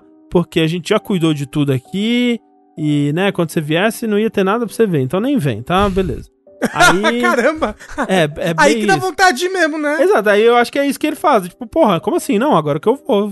Vou tomar no cu todo mundo. Ele morreu, mas passa bem. E ele vai pra Mundown, que é essa vilazinha nos Alpes suíços, né? Onde. E, e- e aí já tem um- algumas coisas interessantes, né? Porque o jogo ele se passa nessa vila, que é uma vila que existe de verdade, e ele é inteiro falado em Romanche, que é uma, uma- um idioma quase morto, quase extinto já. É romance mesmo? É. Porque eu, eu tinha visto que ele era meio que um idioma inventado, que é uma mistura de vários idiomas. Tanto Não, tem palavra que parece que português, É, tem então, palavra que parece inglês. Não é inventado, mas é um idioma que surgiu de, de uma mistura de vários Ah. vários idiomas. E esse, esse idioma, esse idioma ele é falado por, tipo, sei lá, ele é, ele é um dos idiomas nativos da Suíça e falado por, tipo, menos de 1% da população atualmente, tá? Uau. Quase, quase extinto mesmo. E é um idioma muito bonito mesmo, porque ele, ele lembra muito italiano misturado com um alemão, assim. É. É, é bem, é bem da hora. E bem único, né? Já, já torna o jogo bem único só nisso aí, dele, dele se passar é, nesse lugar e ter essa autenticidade, porque ele foi criado por um cara que conhece esse lugar, né? E ele tá Sim. trabalhando com referências de coisas que ele viu na vida dele, cresceu, é parte da cultura dele. Mas, mas ele sabe falar romance, então. Se ele sabe, eu não sei, mas, né, o jogo inteiro foi dublado, né, nesse, nesse idioma. Ah, tá, não. Eu achei que teria alguma coisa, tipo, alguém falou alguma coisa e você não entende o que a pessoa falou. Não, não, todo mundo fala esse idioma, todo mundo no Ah, jogo fala tá. esse idioma. E tem legenda pra você entender também. Tá. Tem legenda, exatamente. Tanto que tem um making off muito bom no YouTube, no canal da Publisher, que mostra o, o, o cara, né, o, o designer, esqueci o nome dele agora, é alguma coisa Ziegler, ele indo em lugares de Mundown e, e os seus arredores, assim, e mostrando os lugares que ele se inspirou, né, pra fazer os ambientes do jogo. E, tipo, a capelinha, cara, é idêntico, assim, Idêntico. sabe? Você vê... A- Até os desenhos na parede. É. Porque quando você vê a capelinha dentro do jogo, você vê. Ah, tem os desenhos na parede porque o jogo, a parada do jogo é que ele é desenhado a lápis e drarã. Mas não tem, não. A capelinha, É ela tem meio jeito, que uns né? desenhos simples e rústicos assim, dos anjos e coisas na parede, igualzinho. E aí que entra o outro lance muito único desse jogo, que, como o Sushi falou, é o estilo visual dele. Porque ele é um jogo de primeira pessoa, totalmente em 3D, né? Mas todas as texturas dele são desenhadas a lápis. E é uma coisa que às vezes você nem consegue notar, assim, porque é muita informação, né? E quando você vê uma textura de parede, assim, de longe, por exemplo, o jogo inteiro é em preto e branco, né? Ele, é, ele não tem É cores. meio que sépia, né? É, tipo um sépia. Mas quando você vê de longe a parede assim, você, ah, é só uma textura, né, em preto e branco e tal. Quando você se aproxima, você consegue ver que é tudo é, rabiscadinho, né? Sim. E muitas vezes com aquela textura de. Parece carvão, né? É. Ou, ou uma coisa mais é, grafite borrado, né? E tal. Mas sempre com grafite. Você sempre consegue ver que foi feito à mão. Você consegue ver isso muito bem no- nos personagens, né? No nas rosto, pessoas né? é, do jogo. Porque tem. é, não, não é tão frequente assim, mas tem alguns personagens humanos no jogo. E você, quando conversa com eles, quando você encontra eles, assim, você né, consegue ver na cara deles, assim, é, os detalhes com, com mais claridade. É bem, bem único, assim. É um estilo visual bem interessante mesmo. Mas, André, pelo que eu tô vendo, é, é de terrorzão, então, o jogo? Ele é de terrorzinho. É, ele é terrorzinho. Ele é mais um Walk Simulator ou ele... Ele é um adventure, walking simulator, É, mais ou menos. é, eu acho que, eu acho que é legal aprofundar nisso depois, porque esse jogo ele subverte algumas expectativas, eu acho, Uhum. nesse sentido. Mas sobre a- as texturas, uma coisa que eu achei interessante, que fala no making off também, é que ele faz o processo meio que reverso, né? Aham. Ele meio que modela a pessoa, o objeto, e o- esse modelo 3D é como se fosse um papercraft, né? Você consegue meio que desdobrar ele assim. É até assim que é feita a textura de, é, de rostos, né? E tal. Então ele faz isso, ele meio que desdobra com os polígonos marcados, desenha em cima num Imprime, papel, né? é, ele imprime, desenha em cima desse papercraft, entre aspas, aberto, escaneia e coloca no jogo. É. É assim que ele, ele faz meio que um processo reverso Primeiro e é ele faz o legal. modelo e depois a textura e coloca a textura no jogo, né? É um processo bem artesanal, assim. E é louco, né, que você tá falando que, que essa cidade, esse- essa vila existe mesmo, né? Aham. O, o mundão. Sim, E vai. tipo. Aham. Não, não, não, eu tava pensando, tipo. Sim, vai. Que louco, se alguém que mora nessa vila Sei. vê um jogo baseado, tipo, num lugar em que você mora, sabe? Ver, tipo, isso Ah, sendo era transformado numa coisa de terror. Ok, tipo, imagina se fazem isso com mesmo. uma cidade pequena brasileira, sabe? Tipo, Ah, meu Deus. Se- Já pensou se faz isso com o mundão todo? não! Nossa, eu não tô fazendo piada. É porque é difícil, eu, eu não sei, eu não consigo mais, Rafa. Eu não consigo.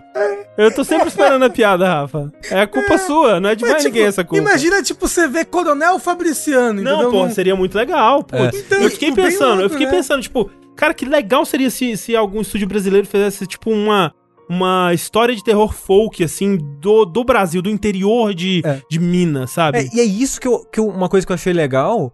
O jogo, ele é baseado numa história que o cara até cita na entrevista, né? A base do- da história do jogo. Uma história folclórica, um conto que é passado Sim, e sim. dito aí.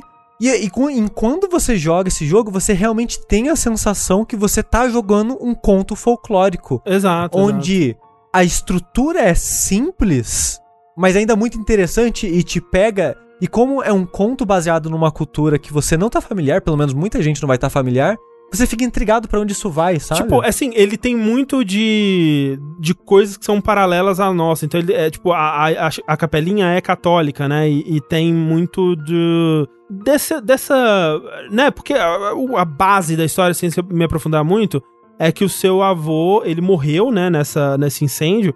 Mas esse incêndio, ele é meio sobrenatural, assim. Ele é, ele é um incêndio de uma entidade que foi cobrar uma. uma dívida. uma dívida, né? Uma, uma, uma coisa que não foi paga ali, sabe? Porque ele fez um pacto quando ele era mais jovem e não pagou esse pacto. Sa- Agora a entidade tá vindo cobrar. Sa- É a entidade agiota. sa- Exato. sabe o, o que a vibe da história desse jogo me lembrou? Ah. De certa forma, é Alto da Compadecida, assim. Hum, uhum. Me- meio que um conto popular nesse sentido, assim, sabe? Sim, sim. E é realmente, como o Sushi falou, é uma narrativa bem simples. Ela não vai ter grandes reviravoltas, assim. Eu acho que no máximo. Eu gostei da reviravolta do. Enfim, eh, talvez eu nem possa falar isso porque tem finais diferentes, talvez nem o Sushi É, tenha é, visto sim, sim, isso. é, melhor Mas não. tem um, um- No meu final teve um momento ali que foi uma reviravolta que eu achei espertinho, assim. Mas, no geral, é meio que. A história é o que você tá esperando do, do começo ao fim. Quando começa a surgir esse papo de. Putz, seu avô, né? Ele fez um pacto aí. Você já fica meio. Hum, será que é isso? E meio que é basicamente isso mesmo, né? É, só que o, o legal é esse clima que ele cria, né? A, a ambientação dele é muito legal. é, é, tipo todo, toda a construção de tensão e da estranheza desse lugar e as coisas bizarras que estão acontecendo que começam a surgir de noite, assim, umas criaturas feitas de palha, né, e uns, uns espíritos de soldados de uma guerra muito antiga. E tem umas cenas que são muito visualmente inspiradas, assim, tem aquela hora que você tá passando pelo lago, né, e você só vê a, a luz da lanterna andando, assim, pela, pela margem do lago sem ninguém segurar elas. Mas se você olha no reflexo, você consegue ver o reflexo dos soldados, né? E é muito da hora. Outra É hora que você consegue ver refletido no lago a sombra gigante do cara, né? Sim, Tipo, é é, muito. é muito legal o que ele faz visualmente, é umas brincadeiras visuais, assim. Tô falando que é você que é mais. que é mais cagão, assim, com o sushi. O que, que você achou, assim, desse elemento do terror? Tipo, Foi, te pegou? no geral, com medo? Ah, eu tive me- medo em alguns momentos, mas no geral foi de boa. Ele. Eu acho que ele não tem nenhum jump scare. Não que eu me lembre, pelo menos. Eu, eu acho que tem um momento que talvez poderia ser, mas realmente não, não, meio que não tem. Né. Então, assim, ele é mais de construir tensão e de. desse clima pesado, né? E. e coisas esquisitas É. acontecendo, coisas bizarras, coisas é, perturbadoras, assim, tipo aquela parte que você vai num. numa, numa uma cabana e tem os quatro presuntos, sabe? É uma coisa. Seara sadia. É. É meio esquisito, assim, é, é- é meio Obrigado, perturbador. né? Tengu. É, mas ó, um- uma coisa que eu vou falar, uma comparação que eu vou fazer que talvez interessa o Rafa. A vibe desse jogo me lembra muito a vibe do Midsommar. É, Ah, bem Midsommar. porra. Ele parece uma coisa meio Ari Aster, meio a bruxa, talvez, É. também. Eu, eu acho que não foi necessariamente inspirado, porque né, já tá em produção há muito, muito tempo. Mas é que é o tipo de história, me lembra porque o Midsommar tem a parada que o grupo vai pra aquela comunidade isolada que tem aquela cultura específica. Europeia. Europeia. E coisas estranhas acontecem, mas as pessoas meio que não reagem àquelas coisas estranhas, agem como se fosse normal, sabe? Uhum, uhum. E, e esse jogo tem isso de você tá nessa vila é, dos Alpes suíços, vivendo esse folclore que você não tá acostumado. Então pra você algumas coisas são estranhas, mas as pessoas não reagem é, de maneira estranha, sabe? As, as pessoas acham, ah, tipo, é verdade, é isso que tá acontecendo. É, isso que tá acontecendo, né? Era, era isso que deveria ter acontecido mesmo, dado A mais B igual a C, então é isso, né? É. Então, ele, ele tem essa estranheza natural, de certa forma, que tem uma vibe muito interessante, sabe? Deixa um clima muito, muito legal. Eu queria dizer que, assim como a- o filme The Vivite, a bruxa, Devivite.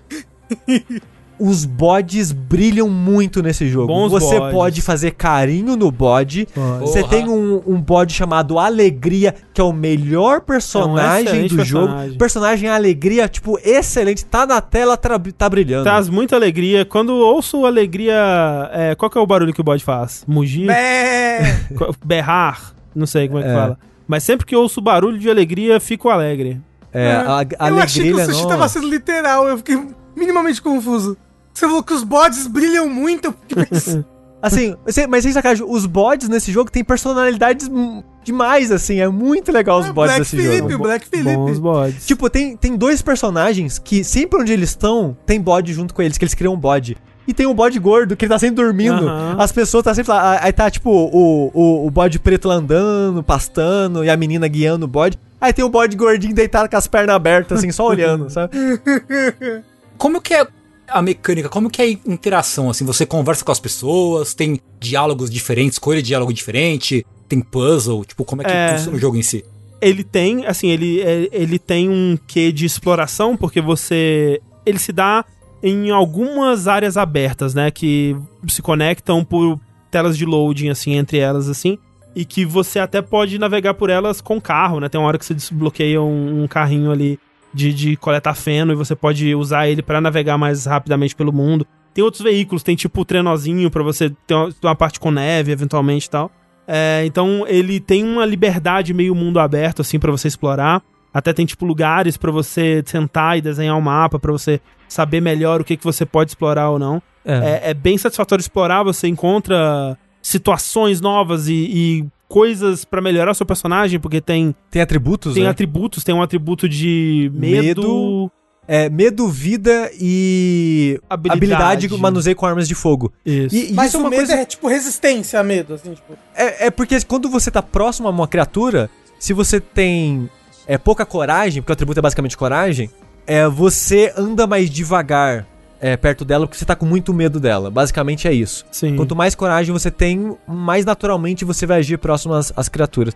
E, e isso me surpreendeu muito porque quando eu vi vídeos e coisas do jogo, eu já tinha visto trailer e tal, acho que no ano passado, quando já meio que lançaram meio que o, o meio que o making offzinho, o making off que a gente tem agora de acho que 16 minutos no YouTube, meio que tinha uma versão resumida dele de uns 3, 4 Uhum. minutos, o, acho que é o ano passado e tal. Então eu já tinha meio que visto pela internet, mas eu, eu achava tipo, ah, jogo de terror indie, vai se você vai andar e vai fugir do monstro e é isso, sabe? Vai ser corredor fechado, jogo linear, não tem muita interação, não tem muita mecânica.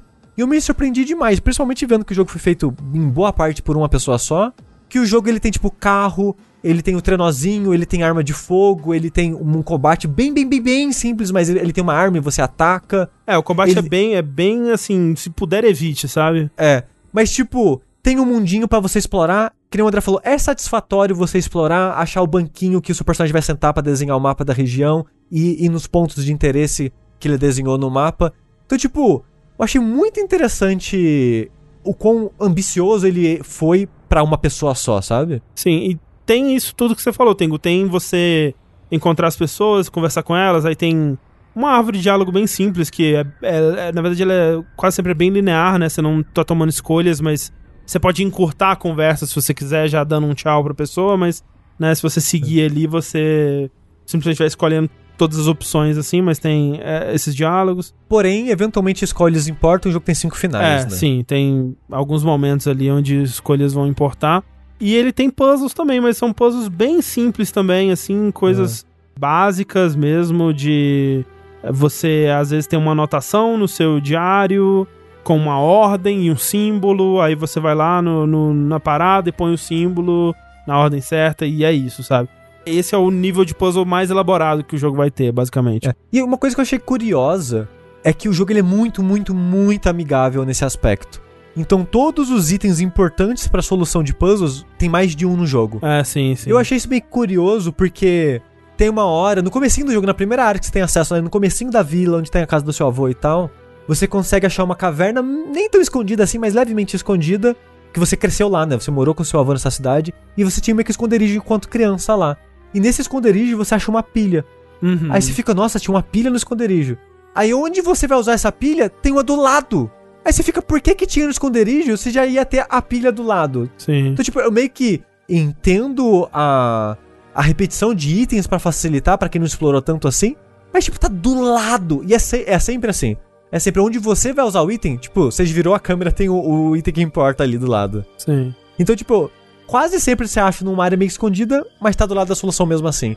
Acho meio curioso a escolha, mas é o que É, é. o foco dele não é, não é puzzle, não é quebrar cabeça realmente.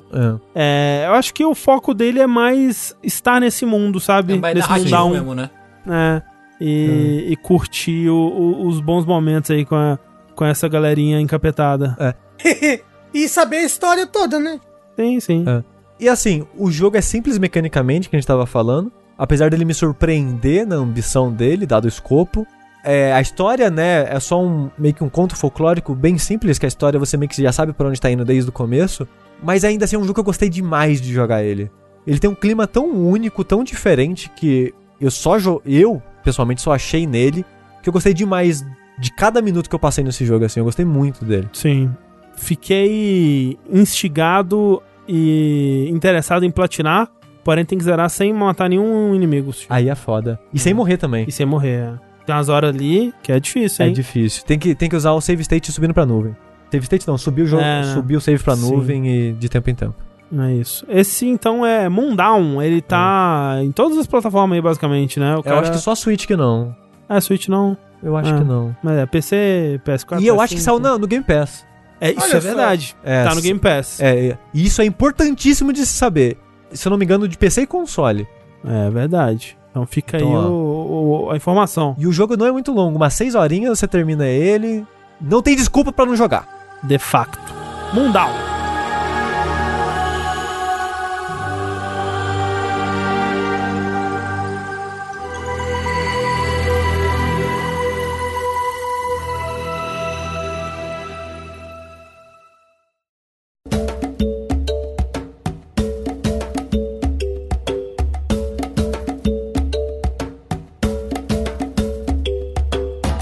Por falar em criatura satânica, eu, tenho, eu não sei. né? É verdade, verdade. É, na- nada mais satânico que o quê? Coelhinho, né? Coelhinho, esse, essa- esse bicho satânico. Achei que eu tenho que falar de Shin Megami Tensei de novo. Não, só quer saber de transar, né? E todo mundo sabe que transar é coisa do capeta. Isso é verdade, olha aí. Fazer aquele lap dance no colo do diabo, né? Como já, como já fazia o Leonas X. E pois é, justamente, tava jogando o quê? O jogo do diabo Kaze and the Wild Masks, que é um jogo, olha só, BR. Um jogo Olha só. né? Desenvolvido pelo estúdio Pixel Hive, aparentemente também tá sendo feito faz uns seis anos já. É, então, eu lembro de ter visto esse jogo numa Big. que a gente foi há uns 3, 4 anos atrás, né? Eu acho uns 3, 2. É. Eu, pelo menos, quando eu vi, foi há tipo uns 2, 3 anos atrás. eu É, alguma coisa assim. É, então, Faz, exatamente. faz um tempo. É, Ué. parece que o jogo começou a ser feito faz uma cota e que ele mudou bastante, né? Eu não sei que versão, que versão que vocês jogaram, mas pelo que eu tava dando uma olhada aqui, parece que o jogo mudou bastante com É, a versão que eu joguei anos. lá era bem parecida com a final. Acho que a fase até era a mesma, talvez, né? Com certeza hoje em dia tá mais polido visualmente e, e essas coisas, mas já parecia ser a versão que a gente tem hoje aí. né? E, e eu acho engraçado esse jogo pintar, porque ele saiu há poucos dias, né, da gravação desse podcast. E eu acho muito engraçado ele ter ele ter saído finalmente agora assim tal, porque eh, o jogo ele é meio que descrito, ah, ele é uma ele é meio que uma carta de amor aos jogos de plataforma. Aliás, acho que o Rafa vai adorar, ele inclusive. Sim. A- Acho, acho que o Rafa vai amar esse jogo. Eu tô muito na vontade de jogar esse jogo, gente, porque ele lembra muito Donkey Kong. Então, então, Kong. então. Mas ele é, tipo, Donkey Kong Country. Ele- É. E, tipo, e eu, eu digo isso não, não de forma pejorativa, mas de uma maneira positiva, porque, Mas tipo, eu, ele é um... eu- eu acho engraçado mesmo, que eles falam assim, ah, é um jogo baseado em sucessos do passado. Assim, em sucesso do passado, né? Que ele é, é assim, cara, ele é muito Donkey Kong. Ele é tipo, Ele é muito. né? Tipo, ele até. Você pode dizer que ele tem um, um quê de, sei lá, Crash Bandicoot, vai. De, de coisas. De ter, da fase ter vários coletáveis que você pega de formas diferentes e tal. Mas ele é muito. A, a coisa principal dele, a principal inspiração de onde ele bebe é Donkey Kong, Donkey Kong Country. É, mas até, até os coletáveis, né? Porque assim, você tem as quatro letras, né? Sim, sim. que é Donkey sim. Uhum. Kong. Você tem os dois bônus por fase, que Sim. é Donkey Kong, que, e, e os bônus eles são mesma estrutura idêntica também, que é aquilo de ah, tem alguns que são pra você coletar todos os cristalzinhos, alguns vai ter um cristalzinho que vai aparecendo aqui e ali, você tem que ir coletando eles. Outros é você só passar pelo negócio, outro é, outros é você só é, derrotar os inimigos, né, e tal. E... Segurar a coisa com, com a orelha que parece segurar com o cabelo. É, Exatamente. você segura o barril com a orelha e taca pra quebrar e tal. Aham. É, é isso, é isso. E tipo, eu falei que é engraçado porque justamente vocês há pouco tempo estavam jogando, né? Juntos do Country tra tra Trace, é, né? e tal. O Tengu faz igual assim eu faço, que é a palavra em inglês, e aí você É. fala o número com Trace. sotaque. Com sotaque. Donkey Kong Country Trace. E aí, tipo, foi, achei, achei uma coincidência, talvez não tão coincidência assim, mas uma coincidência curiosa, né? Foi coincidência, assim, porque eu realmente não tava esperando que. Eu não sabia que ele ia lançar por agora, né? É, então, eu também não, não tava acompanhando, né? E eu não eu, eu, tipo, sabia que ele existia, sabia que era jogo de plataforma, mas eu não sabia, assim, qual estilo que ele ia ser, né? Quando eu pensava nele, eu lembrava muito mais daquele. É Forbidden Planet que chama? Que é muito um Sonic. É Sonic, é esse mesmo, é. Forbidden Planet, não é outra coisa? Não, é, acho que é Forbidden Planet mesmo. Ok. É, é isso mesmo. e É, é bem legal, inclusive. É, então, eu, eu, eu joguei. associava muitos dois, né? E, eu, e obviamente o, o Casa and the Wild Masks, ele é muito. Ele não tem nada de Sonic, ele é totalmente Donkey Kong Country. É porque ambos têm animais antropomórficos azuis. É, talvez. Talvez, é possível. É possível. Inclusive, Casa and Wild Mask, legal que você joga com a Lilica do Silent Toons, né? Pois é. pois é. Incrível. Não, é a Lilica era rosa, né? Então é o filho Não, da Li- Lilica com Ah, é verdade, é o Perninha que era azul, é verdade. É, Assim, a verdade é que, assim, tirando a, a mecânica de trocar entre dois personagens, né? E aquela coisa de subir nas costas e tal, meio que ele tem uma versão de tudo, assim. Tipo, ele tem uma versão dos, dos amigos é, animais, né? Que são as máscaras. Sim. que ao invés de você montar no animal ou virar um animal, você usa a máscara. Ele tem uma versão do, do, da- do gameplay do carrinho da mina, né? Que é uma das máscaras que você corre é, indefinidamente. Corre sem parar, né? Sim, em sim, linha sim. reta e tal. Você tem, é, como disse, essa coisa do, do bônus, né?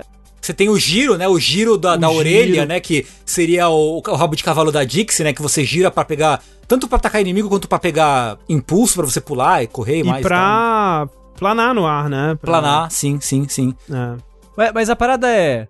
Faz bem? Sim. Faz bem. Esse Sim. que é o lance, assim, porque Sim. eu até comecei me incomodando um pouco mais com isso, porque eu ficava, em alguns momentos eu ficava, nossa, mas cara, é muito parecido, né?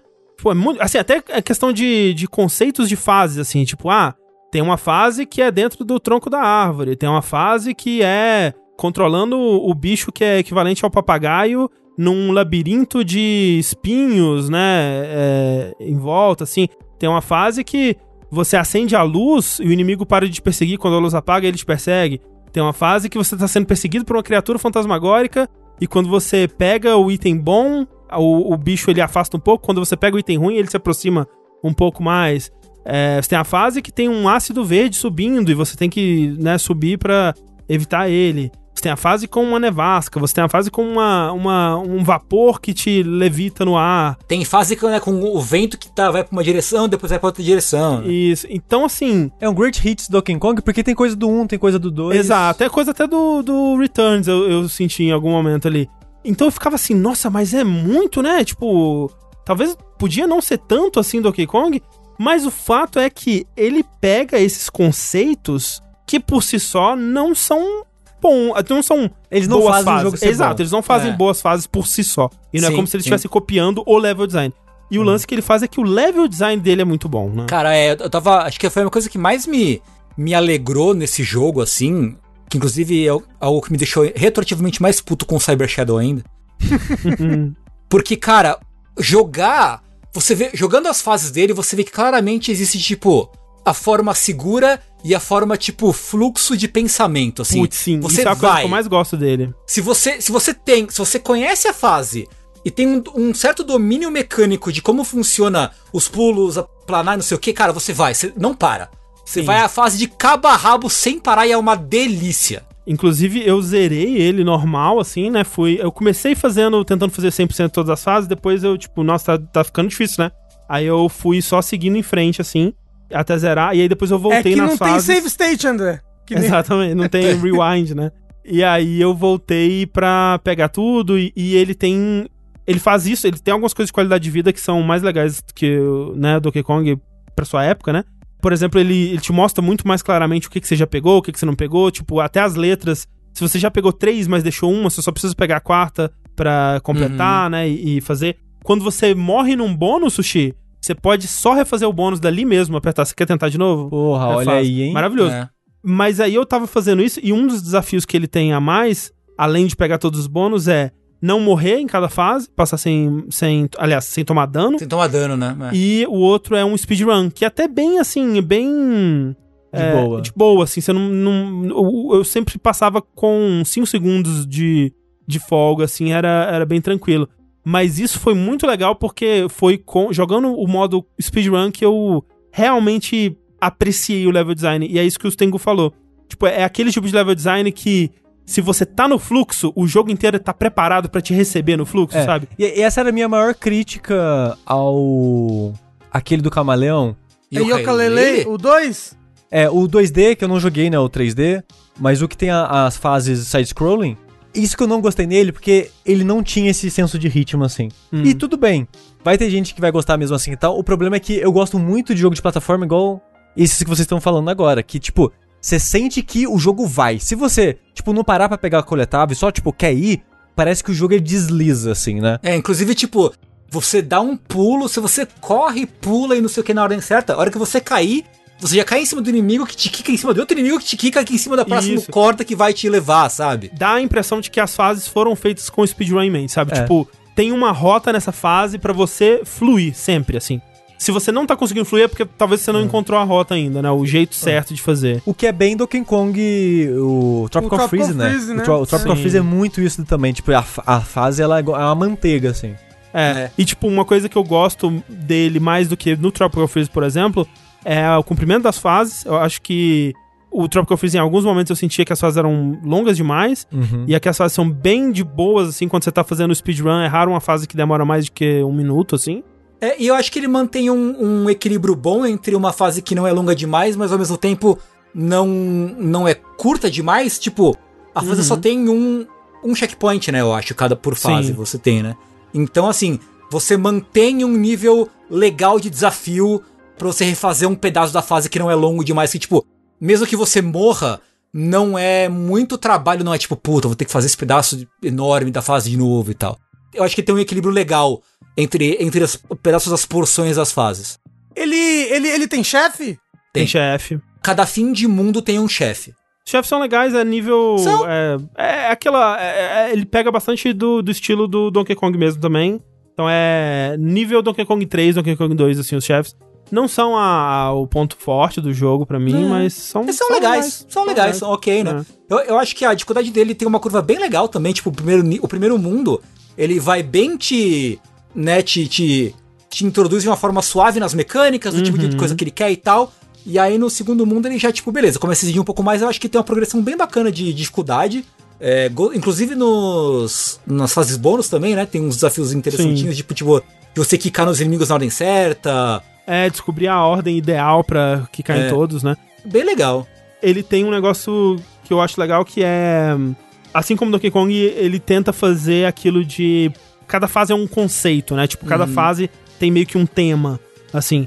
Eu acho que ele não é tão único quanto Donkey Kong nisso, mas ele tenta levar isso pelo menos até o penúltimo mundo. E aí no último mundo, ele faz uma coisa que eu achei interessante, que é ele começa a combinar temas de duas fases, assim.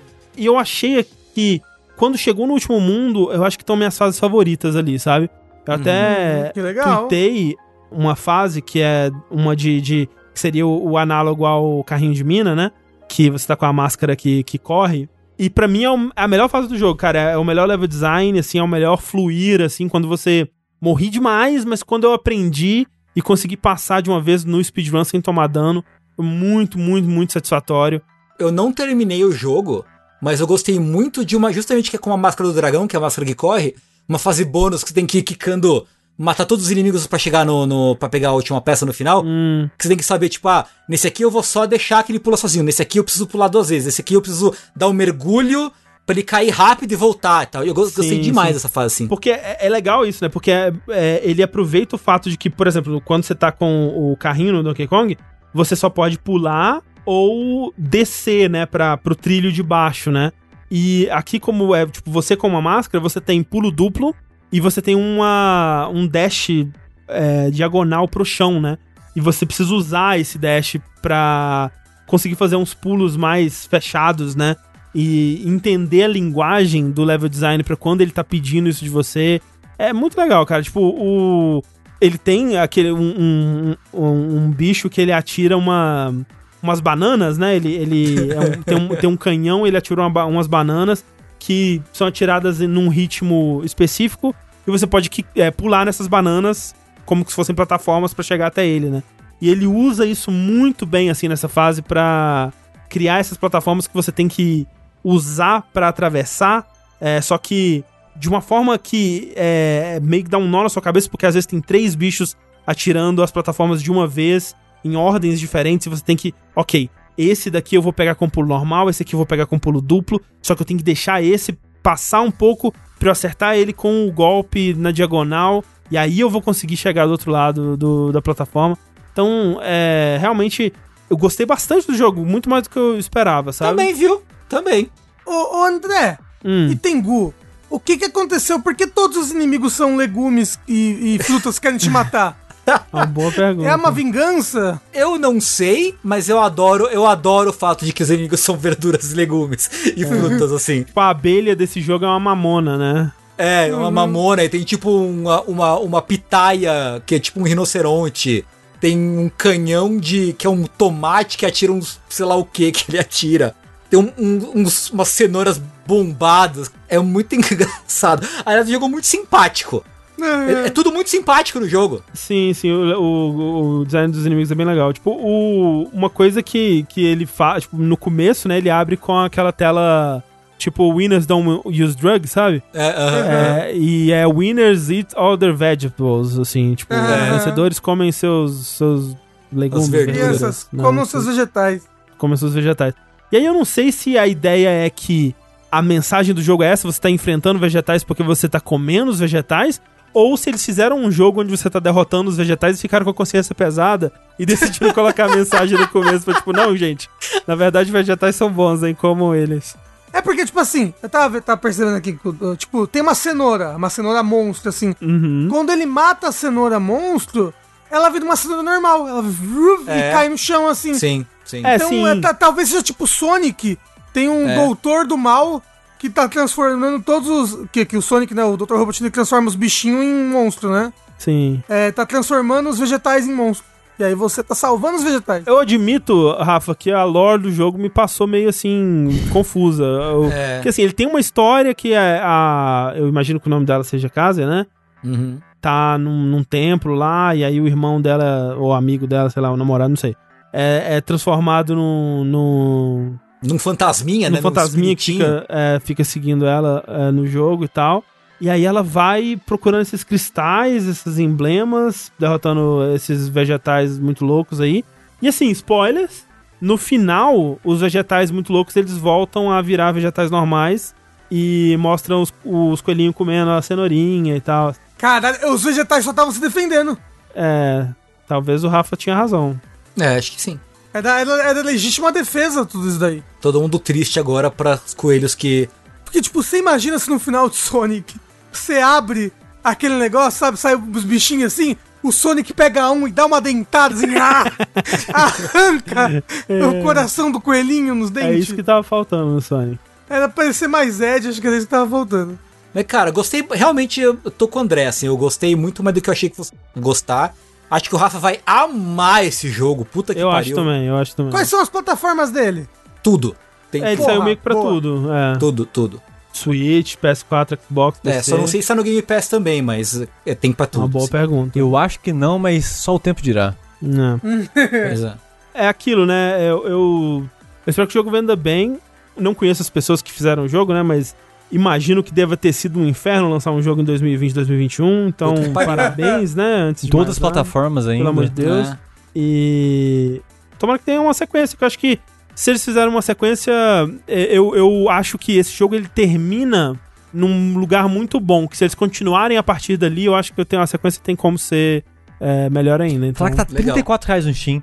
puta que pariu, né, gente? Vamos lá. 34 reais no Steam. E apenas 160 no eShop. Ah, tipo, eu acho que assim, Obrigado, Nintendo. 30 conto tá bem pago, eu acho, esse Cara, honestíssimo. Honesto, Porra. não, Tá é realmente. é Agora é a dobra a recomendação aqui, porque É. o que, que você compra por 30 reais hoje em dia, né? É, tá bem Nem um pago, saco tá- de tá arroz, bem- se duvidar. Porra.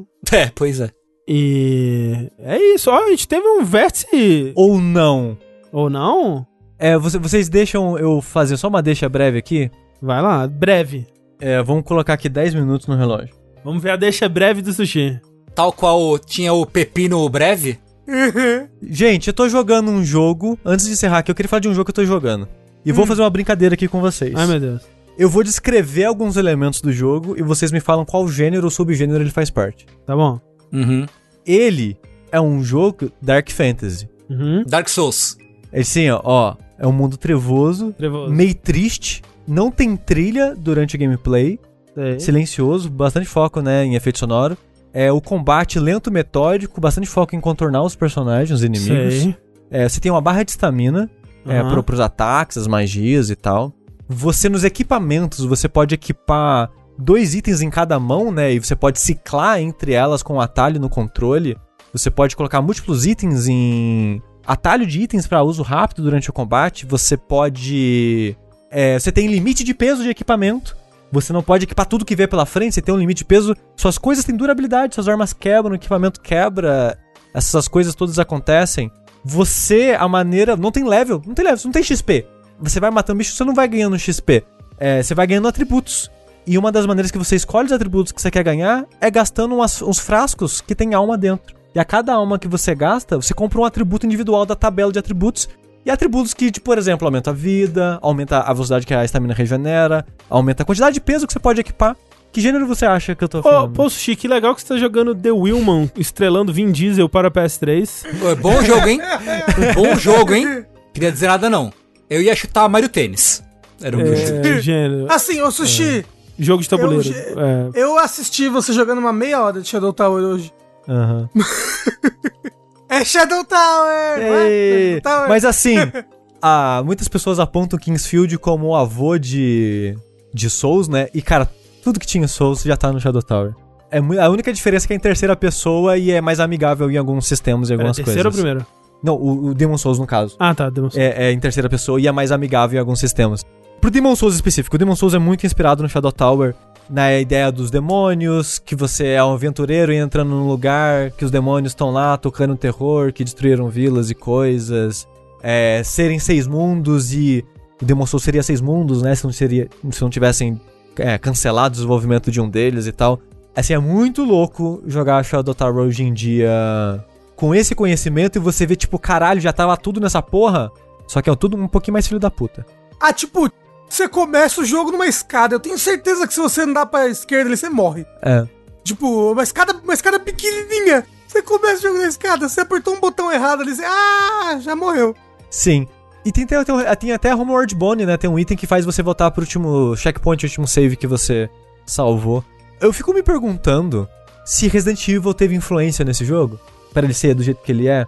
Porque o Shadow Tower de 98, Kingsfield foi 94, 95 96, aí 1, 2, 3. E o Kingsfield, apesar dele ter um clima mais um pouco Dark Fantasy também, ele ser meio tenso. Enquanto eu jogava em stream, várias pessoas falavam: Nossa, se eu fosse criança eu teria medo desse jogo e tal, que ele parece meio terror assim.